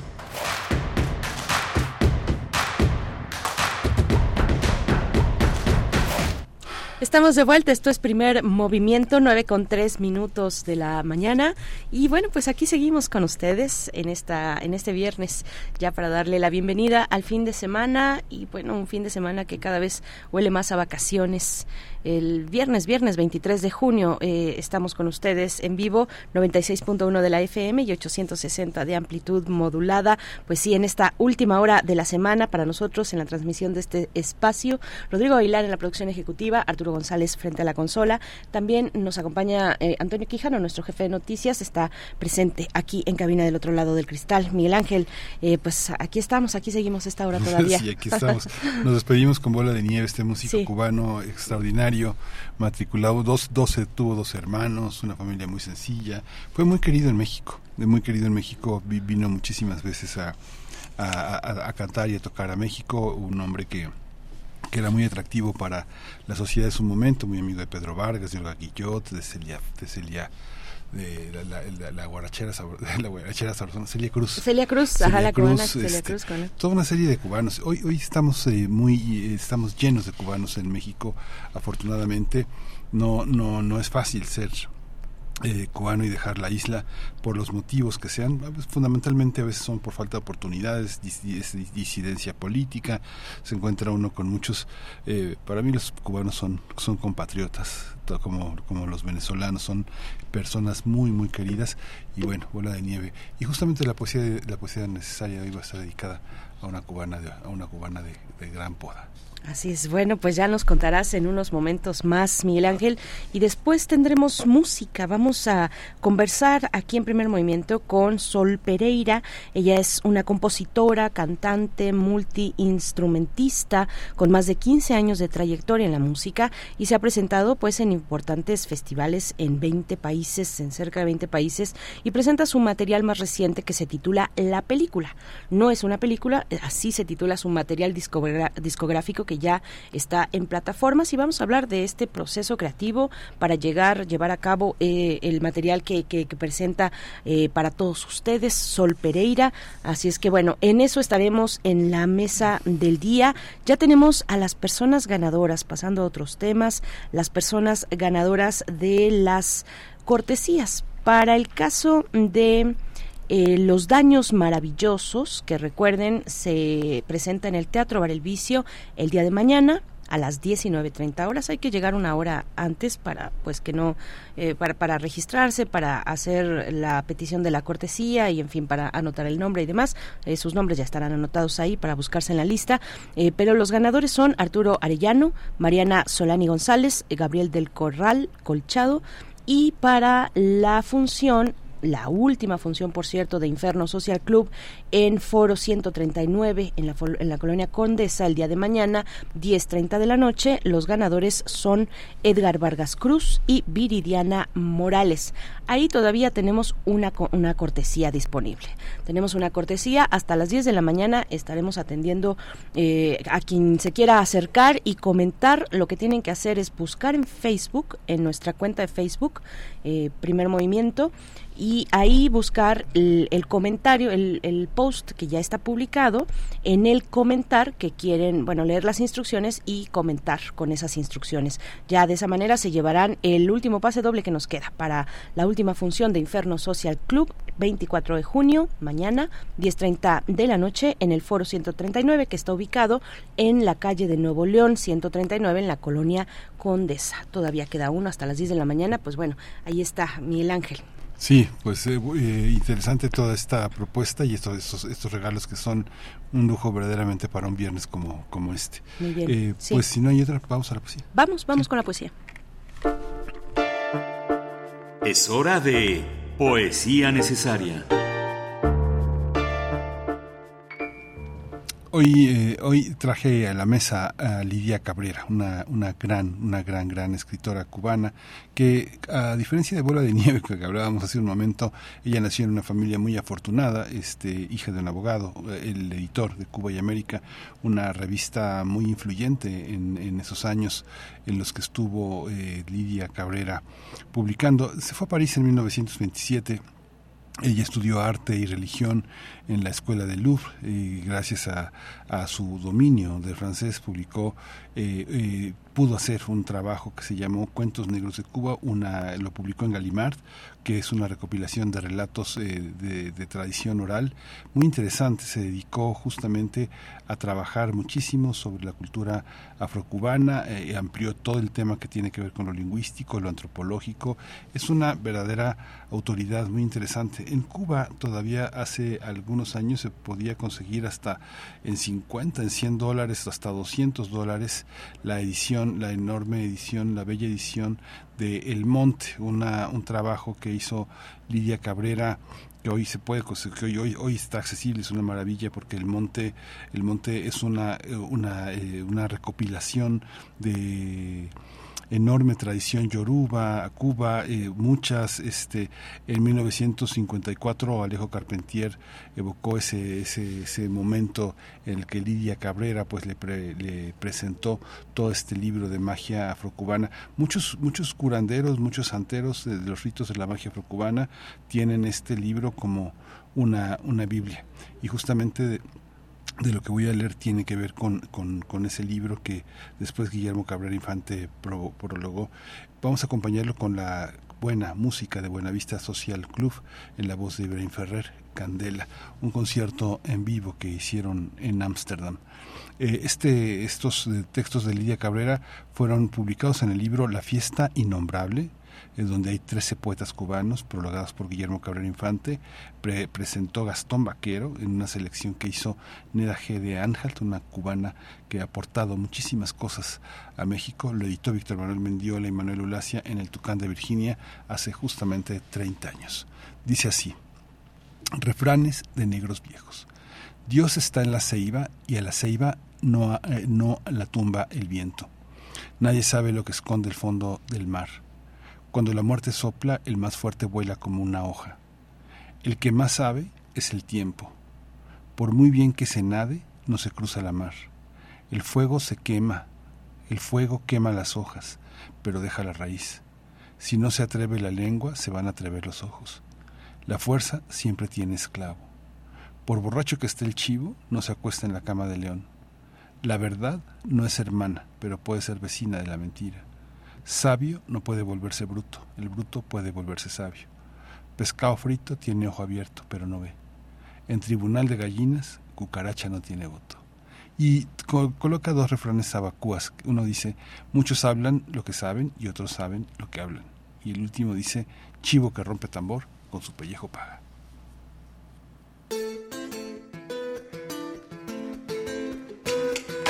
Ah.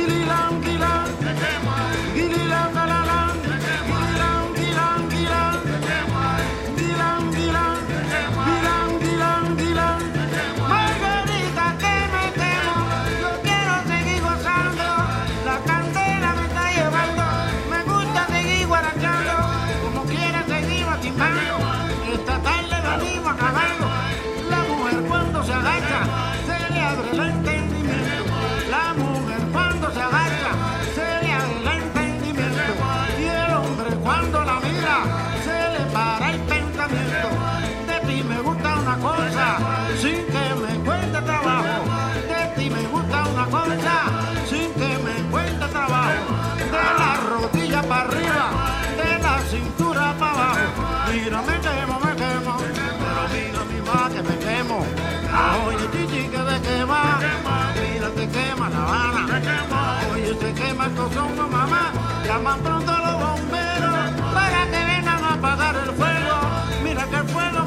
Quemando y yo quiero seguir guarachando. Mira, se quema, se quema, mira mi ma que me quema. Mira, se quema, se quema, pero oye, se quema, se quema. Mira, se quema la malla, mira mi ma que me quemo. Ay, candelita. Primer movimiento. Hacemos comunidad en la sana distancia.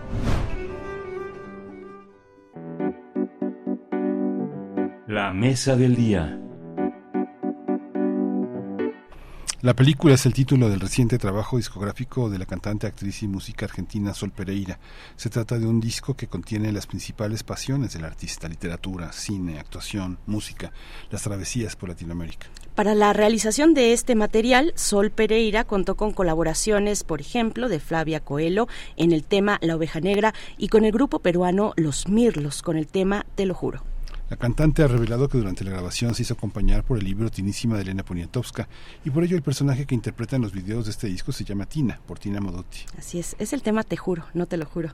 Ahí me corrijo. Bueno, la próxima presentación de Sol Pereira será en el Summerfest el sábado primero de julio, que se realizará en la Plaza de Toros, en la Ciudad de México. Pues vamos a conversar con Sol Pereira de- sobre su nuevo álbum, la película. Sol Pereira, compositora, cantante, multiinstrumentista, con más de 15 años de trayectoria en la música.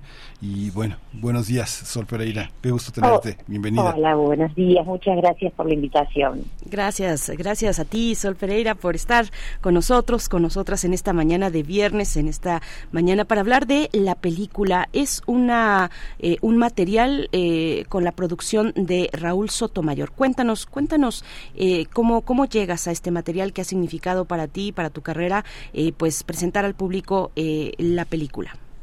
Bueno, este es mi, y mi sexto disco de estudio, eh, un disco muy importante porque siento que tiene, que son, cuando uno va haciendo, van pasando los años eh, en la carrera, como que hay momentos en los que se dan eh, saltos mayores, ¿no? Que, que responden un poco al proceso y al trabajo y al desarrollo de muchos años. Siento que la película un poco es eh, tiene un poco que ver con, con, con este con este trabajo, con todos estos años y con todo este proceso donde se armó un equipo sumamente eh, hermoso y sólido para trabajar en cada eh, arista de este disco, el- el- donde la, la producción artística estuvo a cargo de Raúl Sotomayor, pero también hubo un montón de gente, desde artistas invitados hasta las personas que estaban trabajando en el material audiovisual para los videoclips, eh, quienes trabajaban en el arte gráfico, quienes trabajaban en la producción general, eh, bueno, cada persona que tocó, el coach vocal, eh, todos trabajando en la misma dirección en el concepto de este disco que tenía que ver con unir el mundo de la literatura, el cine, la música, con sonoridades que tuvieran que ver con la música latinoamericana, eh, con algo de la canción latinoamericana y también con este elemento mucho más actual que tiene que ver con la electrónica y el mundo más que toma la música urbana, pero tratado desde otro enfoque, ¿no? Entonces ha sido un proceso muy, muy bonito, eh, de mucho trabajo, eh, grabado en México, el, disco, filmado, lo- parte de los videoclips aquí en México, otros en Argentina, también eh, partes filmadas desde Francia. Así que ha sido una producción que ha tenido mucho trabajo y mucho amor eh, puesta encima. Mm, La película completa, la película completa decimos cuando tenemos por fin la, todos los cabos agarrados de una, de, de de una idea. cómo, cómo decidirte por toda esa posibilidad de, de, de, figuras, de imágenes, de historias que hay, que hay en el disco y verlo como una, como una unidad, como una película completa en un mundo tan fragmentado actualmente para la música. La gente quiere pedacitos de todo, ¿no? Los pedacitos que les gusten y no, no se, no se lanza el clavado a, entender las redes que sostienen las piezas de un proyecto musical. Cuéntanos un poco cómo se da esta experiencia, Sol, eh, frente a una, alguien que exige ya lo breve, que todo se consuma rápido, que todo sea fragmentado, frente a algo que obliga a los demás a pensarte, a pensarte de, adelante para atrás y de, y de atrás para adelante. Bueno, para mí justamente ese era el desafío, era tratar de un poco en ese sentido ir a contracorriente de cómo es el consumo y no seguir aportando en algo en lo que todo el mundo es como como si de golpe todo el mundo ofreciera comida rápida en el mundo no bueno yo no quiero alimentar a toda la gente del mundo con una hamburguesa quiero hacer un plato especial que le lleve su tiempo que lo pueda gustar que eso es sentarse a comerse, a sentarse a escuchar a otras personas, a reflexionar, que le despierte cosas, sensaciones. Y un poco así se, se concibió este trabajo y se lo hizo no solo pensando en que luego la gente iba a recibir, o sea, que si quiere lo puede escuchar como fragmentos porque puede tomar las canciones como escenas y punto y quedarse ahí o ver un video y punto. Pero nosotros queríamos ofrecer una obra completa porque así la trabajamos también con mucha dedicación, con una dinámica que tiene más que ver con cómo se grababa antes, hacer un trabajo de experimentar, de estar en el estudio, de, trabajar las letras con un sentido, de si hay colaboraciones, que esas colaboraciones tengan que ver como cuando, pensándolo como si esto fuera una película, uno tiene al actor o a la actriz indicada para ese papel que escribió. Entonces, eh, a nosotros nos parecía muy bonito ofrecer una cosa diferente, en otra dirección y no sumarnos a esta ola tan fuerte de que todo tiene que ser eh, rápido y consumido así para que eh, no sé para que la gente pueda devorarse y, no asimilar nada sino como ¿por qué no? Yo pienso que hay mucha gente que está dispuesta y así ha sido un poco la respuesta, ¿no? Mucha gente ha, lo ha agradecido y está muy contenta y escuchan el disco completo y hacen comentarios de eso y a mí me pone muy contenta. Sí, Sol, y finalmente, imagino que hay un trabajo, pues, de, de, de, mucho compromiso, de contención, incluso para, pues, no caer del todo en estas dinámicas del mercado de la música, ¿no? Eh, hay, hay una presión para el artista también en esta era de la prisa, de la brevedad, de lo inmediato, eh, una, presión por sacar material, ¿no? Para evitar que la mirada del público se, o la escucha del público se pierda. Antes las bandas sacaban un disco cada tres cada cinco años incluso, o unos cada, mucho más tiempo, cada diez años, no sé, cada siete años.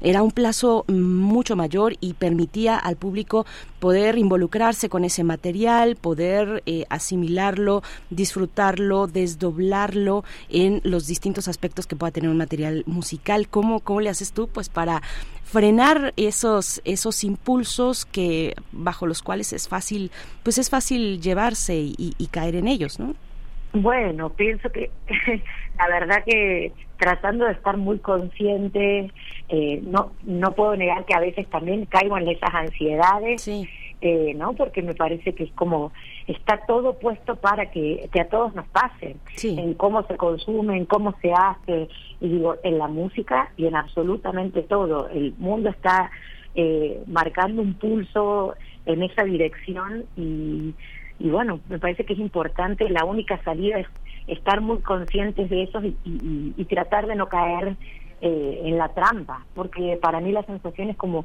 hay algo medio tramposo.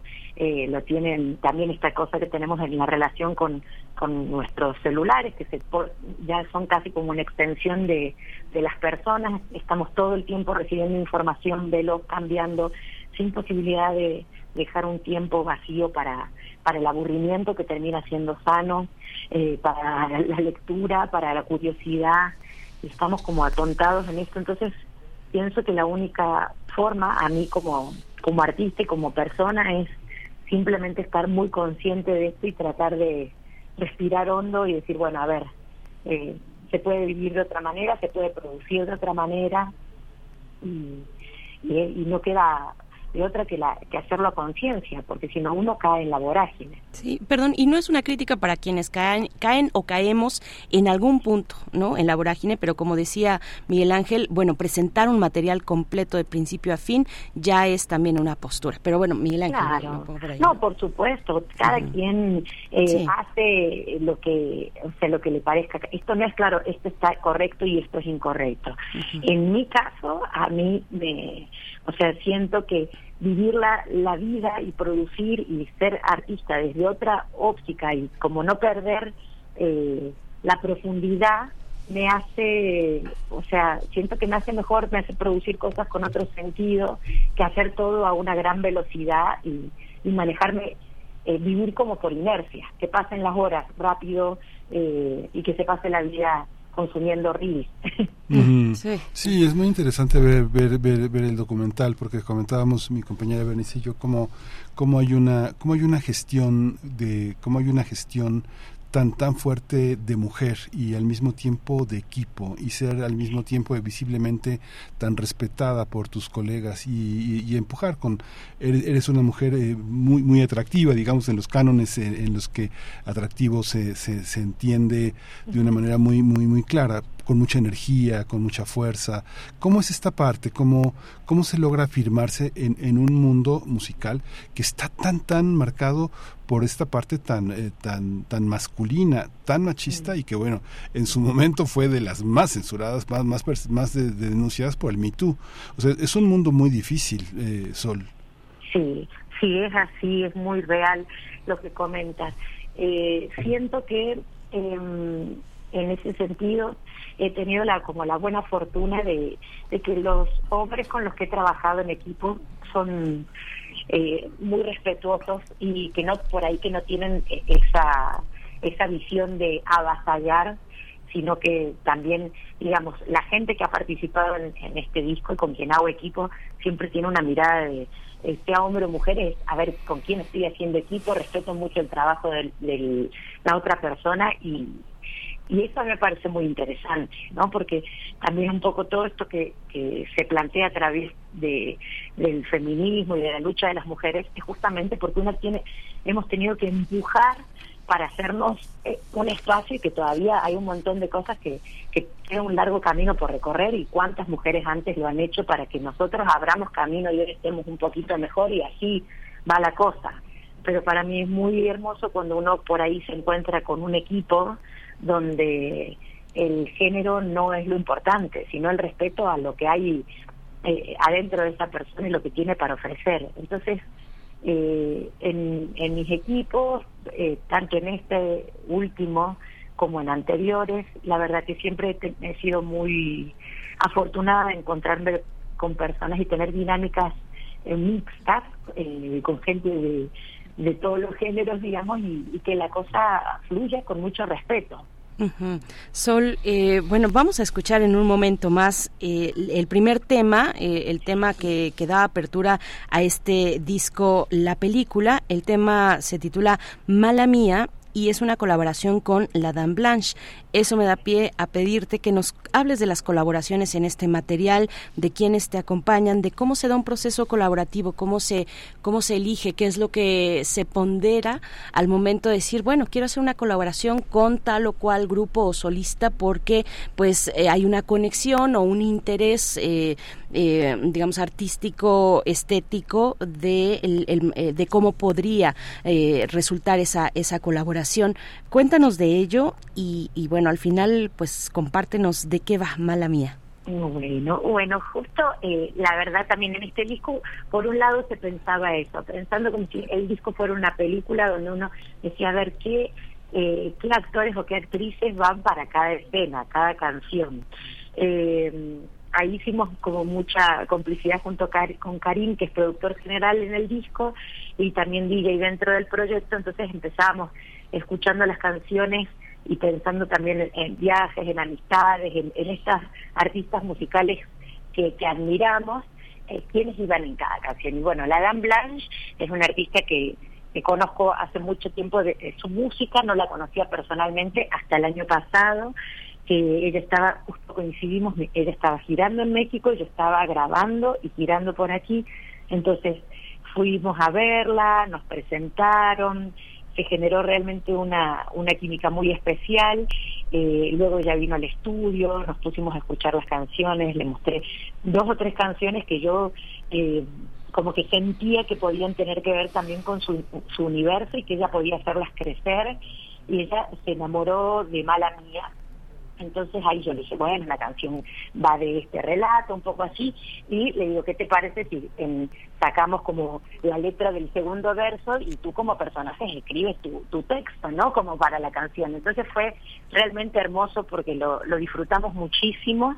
Ella sumó su, su sabrosura, la, la canción tiene una, mala mía, tiene como una nostalgia eh, donde la acentuamos con distintos colores latinoamericanos. Ya la intro de la canción la grabó Vinicio Muñoz, que es un requintista ecuatoriano, un, músico requintista muy reconocido que toca un estilo de allí que se llama eh, pasillo. El pasillo ecuatoriano podría ser un primo ahí pariente del bolero. Eh, les invito a que conozcan este, este estilo porque es bellísimo.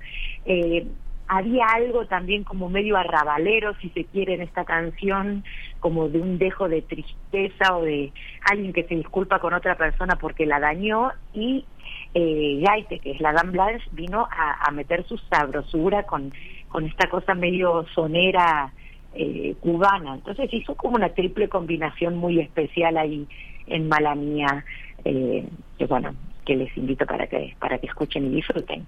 Pues sí, vamos a ello.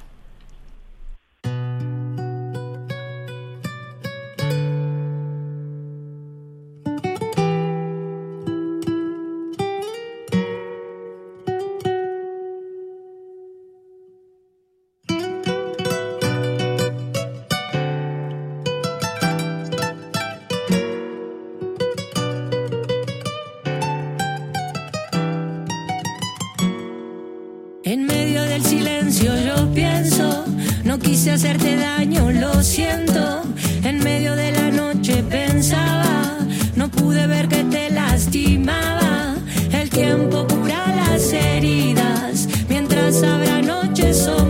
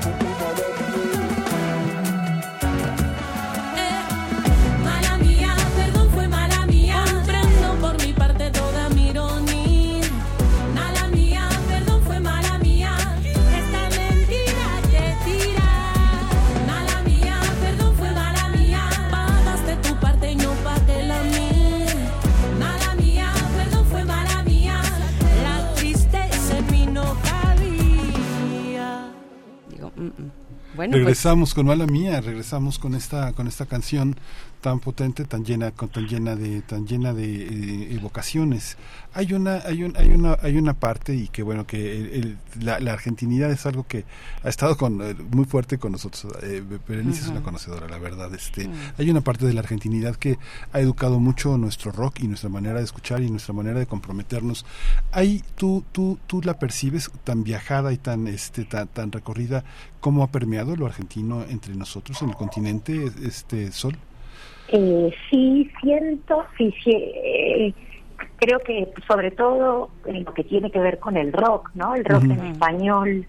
Eh, Argentina fue muy como un referente muy poderoso. hubo una serie de cosas que de momentos y procesos históricos en el momento que hicieron que, que, que tenga una fuerza muy notable y sí creo que tuvo un alcance eh, muy muy notable en, Latinoamérica, ¿no? Sí, Sol, ¿dónde, ¿dónde encuentras tú tus, tus raíces musicales? Un poco para, para seguir jalando esos, esos hilos. Finalmente, esta, este, este material eh, tiene inquietudes tuyas sobre la canción latinoamericana. Nos hablabas hace un momento del, del pasillo eh, ecuatoriano, por ejemplo, ¿no? Pero que, digamos, eh, como si se tratara de armar un pequeño mapeo muy inmediato en este momento, ¿cuáles son esos, pues esas raíces? musicales que fuiste jalando y que ahora pues eh, también se pueden ver en este en este disco.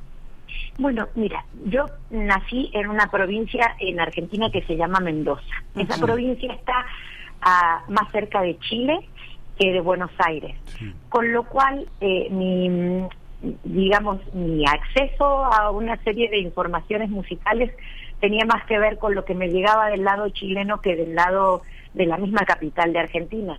O sea, por supuesto consumía todo lo que se generaba desde el país, que por ahí era muy fuerte el tema del rock eh, en español en su, eh, en su momento. Yo nací justo en época de dictadura y cuando empecé, digamos, a escuchar eh, música más fuerte, que eran los, el, los eran niña, digamos, en los 80, 84, escuchaba mucho rock nacional, eh, Mercedes Sosa, como super, muchas cantoras eh, fuertes de Latinoamérica y me llegaba también también mucho rock, escuchaba los Beatles, escuchaba Pink Floyd, eh, en mi caso sobre todo, pero también me llegaba mucha información de Chile que yo siento que estaba también más conectada con, con el resto del continente latinoamericano, como que Argentina se autoconsume mucho a ella misma, digamos, pero en Chile hay una apertura más al resto del continente latinoamericano. Entonces me llegaba un montón de información de, de música chilena y de música de diferentes partes del mundo.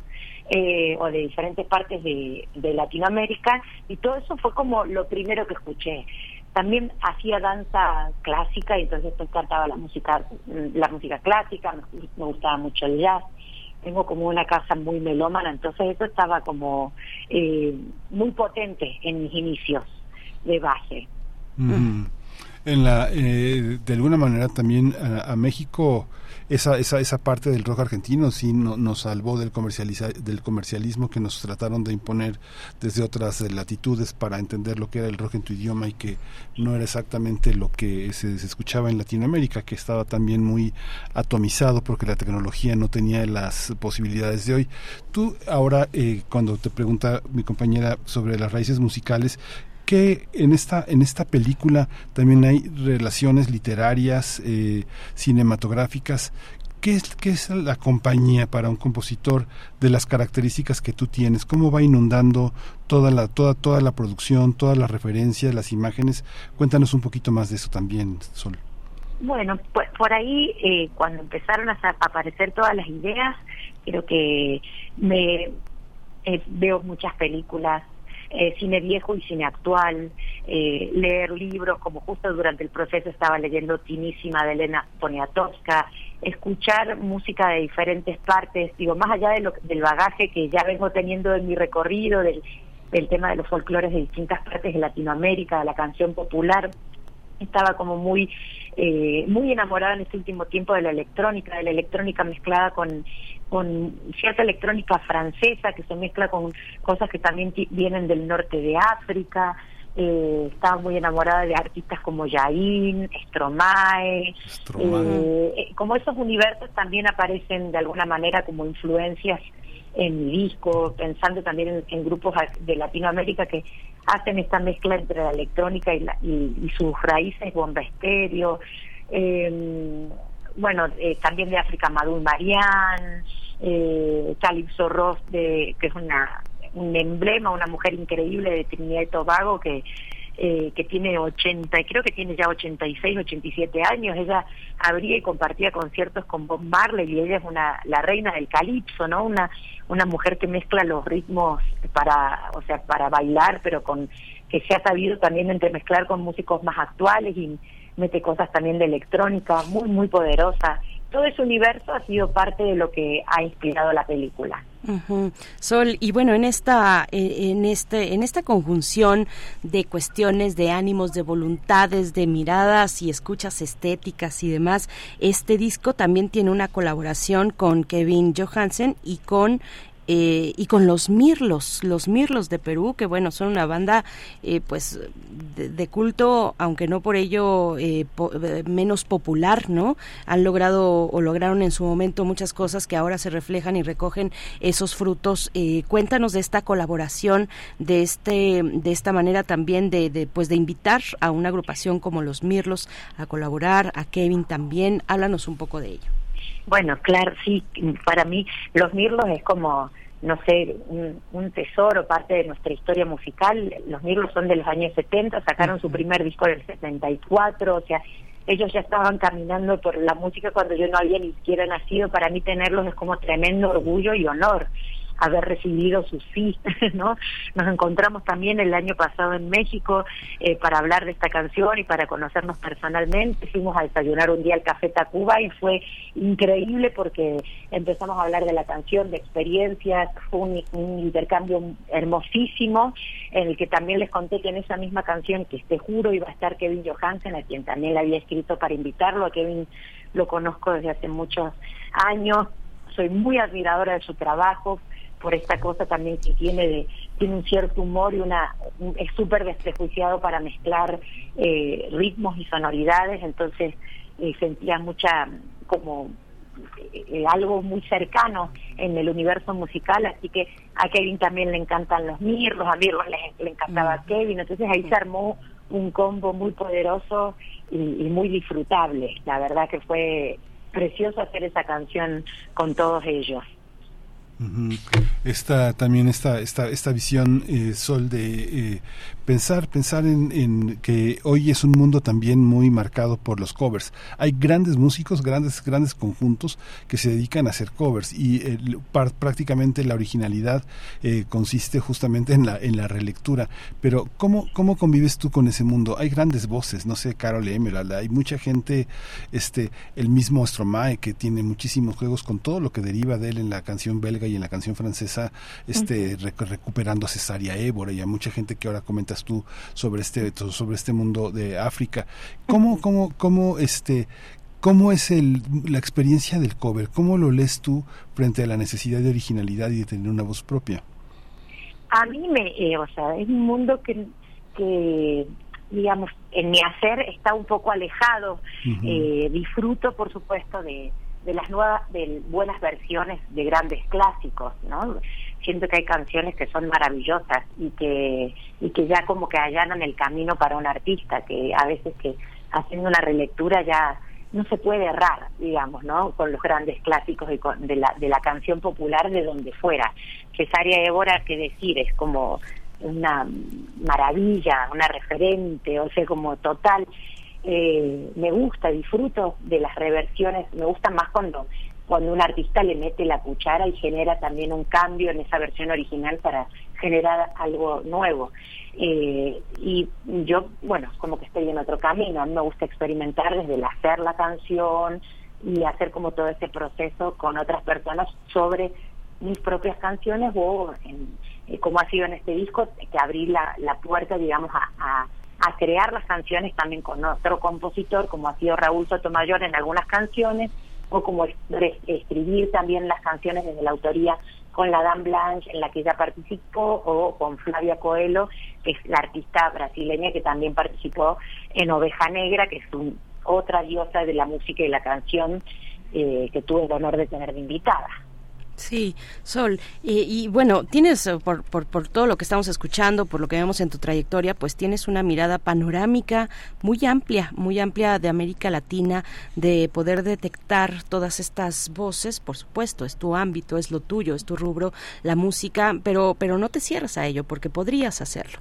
Eh, pero, pero no, no te cierras, estás explorando eh, pues musicalidades que se están dando en nuestra región latinoamericana, aunque escucho y veo que eh, México pues es un punto de encuentro con algunos artistas, ¿no? Nos, nos platicabas la experiencia con los Mirlos, por ejemplo. Háblanos un poco de ello, de México, eh, de la presencia y de la influencia de México, o, tal vez en México como un espacio de encuentro para ti y para tu música. Yo siento que México es un país eh, muy generoso, que hay una ebullición de, arte y, de, y de eclecticismo y, de raíz que, está en, las calles, apenas uno las pisa, ¿no? Como que tiene algo, una energía muy única. Eh, entonces, de alguna manera, eh, por algún motivo u otro, es como un polo de atracción eh, para cualquier artista. Saber estar en México es un lugar donde uno sabe que se va a nutrir brutalmente. Sí, también está abierto a recibir y también, por supuesto, a dar, porque así como uno de México recibe de todo, México es un, es un país que también para los que venimos de afuera abraza y también se deja abrazar. Y eso es lo más bonito, ¿no? Porque hay un ida y vuelta bien bonito.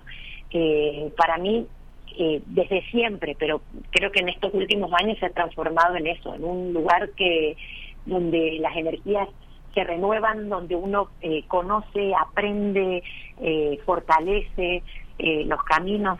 Entonces, para mí, desde que lo pisé por primera vez, que fue en el, haciendo teatro en el 99, luego cuando me instalé a vivir eh, muchos años aquí y en este último tiempo que voy y vengo, se siento que se transformó como en una casa, una casa elegida, una casa para mi proyecto musical, una casa para, para mi mundo humano y espiritual, eh, es muy poderosa. Sí, haciendo teatro, decías, eh, eh, Sol, haciendo teatro, porque como dijimos al inicio y en tu presentación, eres actriz también, y creo que esto, bueno, pues eh, no hay manera de desvincular una actividad con la otra, la musical, imagino, con algo tan profundo también en ti como es la actuación, el teatro, podemos verlo tal vez en, en los videoclips, en los, en los videos de cada una de las canciones, ¿cómo, cómo es esta mezcla? Perdón, Miguel Ángel, adelante, pero es que es bien interesante lo que lo que comenta Sol. Y para mí es muy natural porque las dos cosas para mí aparecieron en mi vida desde muy pequeña. Yo empecé a hacer teatro y música a los 10 años. Eh, entonces, siempre estuvieron en mi camino y siempre vi que una cosa alimentaba a la otra. Eh, digo, empezó eh, como una cosa más recreativa, iba a talleres de, de niña y después no me imaginé que se iba a transformar en un modo de vida, ¿no? Como en algo que iba a ser profesionalmente siempre, o sea, yo tuve mi primer grupo de teatro con el que trabajamos profesionalmente a los 16 años y viajamos por por Argentina, por por México mucho y bueno, fue eh, muy poderoso todo ese aprendizaje. Eh, luego también seguí estudiando teatro en la universidad, eh, que fue un complemento, ¿no? O sea, para mí importante porque hay algo del, del hacer fuera también de la institución que para mí es muy importante, pero ahora acompañado por también haber hecho la carrera en la licenciatura de teatro en la Universidad de Córdoba también fue muy importante para mí todo lo que me nutrió y, en paralelo con la música y estudiar eh, con distintos maestros, distintos instrumentos, como ha sido algo que, que siempre se ha retroalimentado el teatro a la música y la música al teatro. Sí, y esta y esta parte también que tiene que ver con, por ejemplo, hacer discos en colaboración. Hemos visto muchos muchos muchos artistas, muchos músicos que hacen discos en colaboración.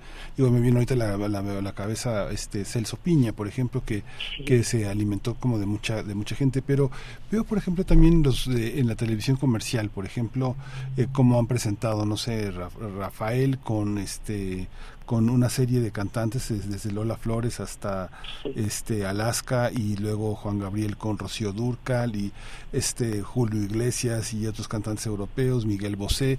¿Cómo, cómo observas esto? Digamos, lo hacen, es un marketing que tiene que ver un poco con la decadencia, e, este tipo de duelos para conservar a un público que consume a los que están en los dúos o, el caso de Luis Miguel, por ejemplo.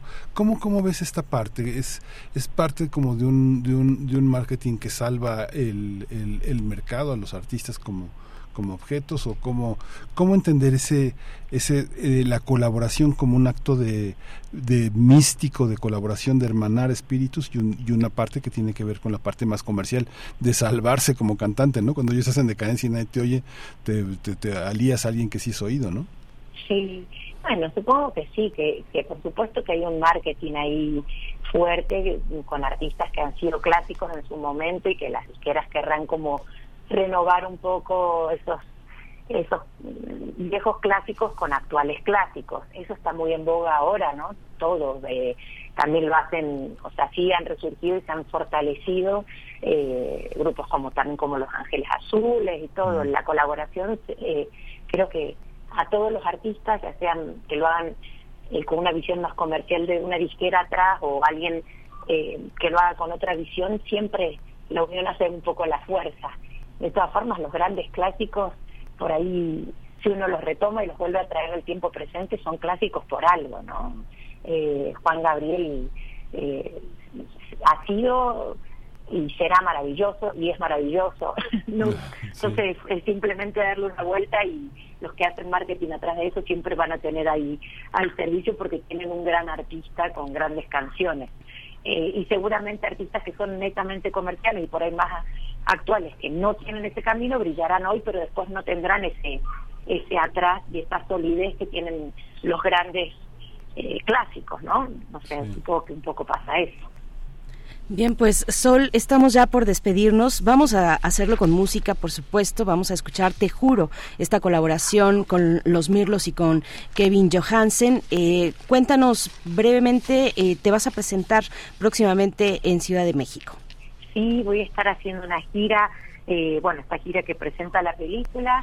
Eh, vamos a estar presentándonos en eh, prontito en Mendoza, Orizaba. Justo en estos días estamos por anunciar todo como todo un, un, cartel con todas las fichas por la por la República, porque la idea es viajar, aparte de hacer la actuación en Ciudad de México, que ya estuvimos presentándonos hace poquito en departamento, este festival que decían, y otras fechas que vienen, así que estén atentos a mis redes, pueden seguirme como Sol Pereira Oficial y ahí estar al, al tanto de todas las fechas que se vienen no solo por Ciudad de México, sino por toda la República. Maravilloso. Sol Pereira, muchas gracias, un gusto platicar contigo y no dejen de escuchar la película que ya se encuentra en las distintas plataformas y también los, los videos en tu canal de YouTube, eh, en tus redes sociales, arroba Sol Pereira Music. Muchas gracias y un abrazo. Mucha suerte con este material. Muchas gracias a ustedes. Abrazo. Gracias. Vamos a ir con Te Juro, Sol Pereira con los Mirlos y Kevin Johansson.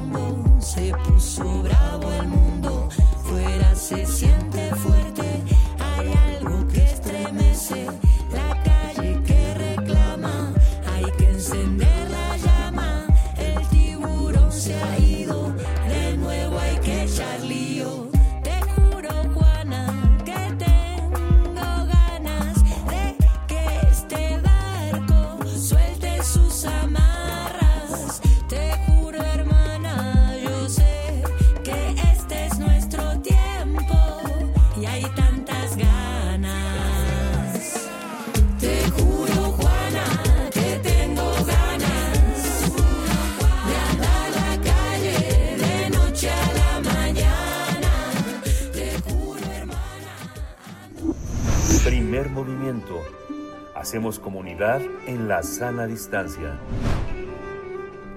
Pues estamos en los últimos minutos de esta emisión de viernes para despedir la semana y darle la bienvenida al fin de semana que viene con la Marcha del Orgullo, eh, pues en, varios puntos de la capital de, de, del país, perdón, y también en la capital incluida, por supuesto, una, un, festejo muy importante. Eh, pero antes, antes de irnos, les recomendamos que visiten la Gaceta de la UNAM. Su versión electrónica la encuentran en gaceta.unam.mx porque ahí hablan de, eh, de la presentación de esta colección titulada La década COVID en México. Se trata de 15 títulos que analizan a profundidad de manera interdisciplinaria los impactos de la emergencia sanitaria. 15 títulos, una colección que fue presentada recientemente y que, bueno, pues está ahí a disposición de todos nosotros. Eh, esto ocurrió en el Museo Universitario de Arte Contemporáneo, en el MUAC. Eh, ocurrió esta esta presentación, pues que habla de los retos para los modelos educativos, las cuestiones del sistema de salud, el aumento de la desigualdad, la precariedad laboral, en fin, una serie de condiciones que se vieron expuestas y enfatizadas o agudizadas con la pandemia. No se pierdan presentación, la bueno, esta colección, la década COVID en México, de la cual la Gaceta Universitaria hab habla en extenso. Y bueno, pues ya con esto nos vamos a ir, Miguel Ángel. Ya con esto nos despedimos. Sí, pues vamos a ir fue... con música. Vamos a ir con música. Vamos a ir con música. Por aquí nos pedía, alguien nos pedía algo de Fangoria, uh, pensando en la, en, en, el, pues en la conmemoración del día de mañana, en el orgullo, en el mes del orgullo, y nos vamos a ir con eh, Fangoria, Fangoria, eh, así le llamaron, bueno, más bien ese es el nombre original en realidad de Alaska y Dinarama. Ajá. Alaska y Dinarama se le puso para, para el comercio, para el público latinoamericano, pero ella es Fangoria, y esta canción es de algunas más o menos recientes, no son las clásicas, más o menos recientes. Ella sigue, sigue igual de reina como siempre, y eh, lo que vamos a escuchar y con lo que nos despedimos es con electricistas para toda la comunidad de la diversidad sexogenérica que nos escucha y la que está dentro de nuestras aulas y en los espacios universitarios. Con esto nos vamos a ir, solamente decir que la, la ganadora de las, eh, de, de, de, las cortesías, Ana Alicia Olmedo. Con esto nos vamos, Miguel Ángel. Con esto nos vamos. Esto fue Primer Movimiento. El mundo desde la universidad.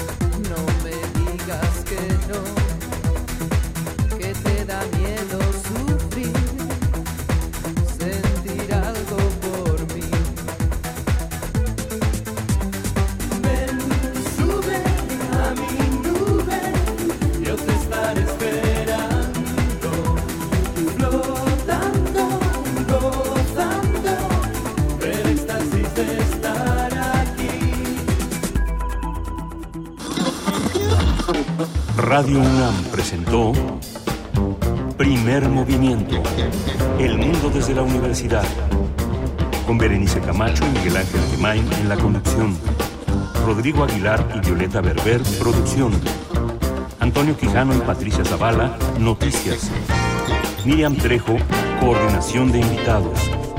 Tamara Quirós, redes sociales. Arturo González, operación técnica. Locución, Tessa Uribe y Juan Staca. Quédate en sintonía con Radio UNAM. Experiencia sonora.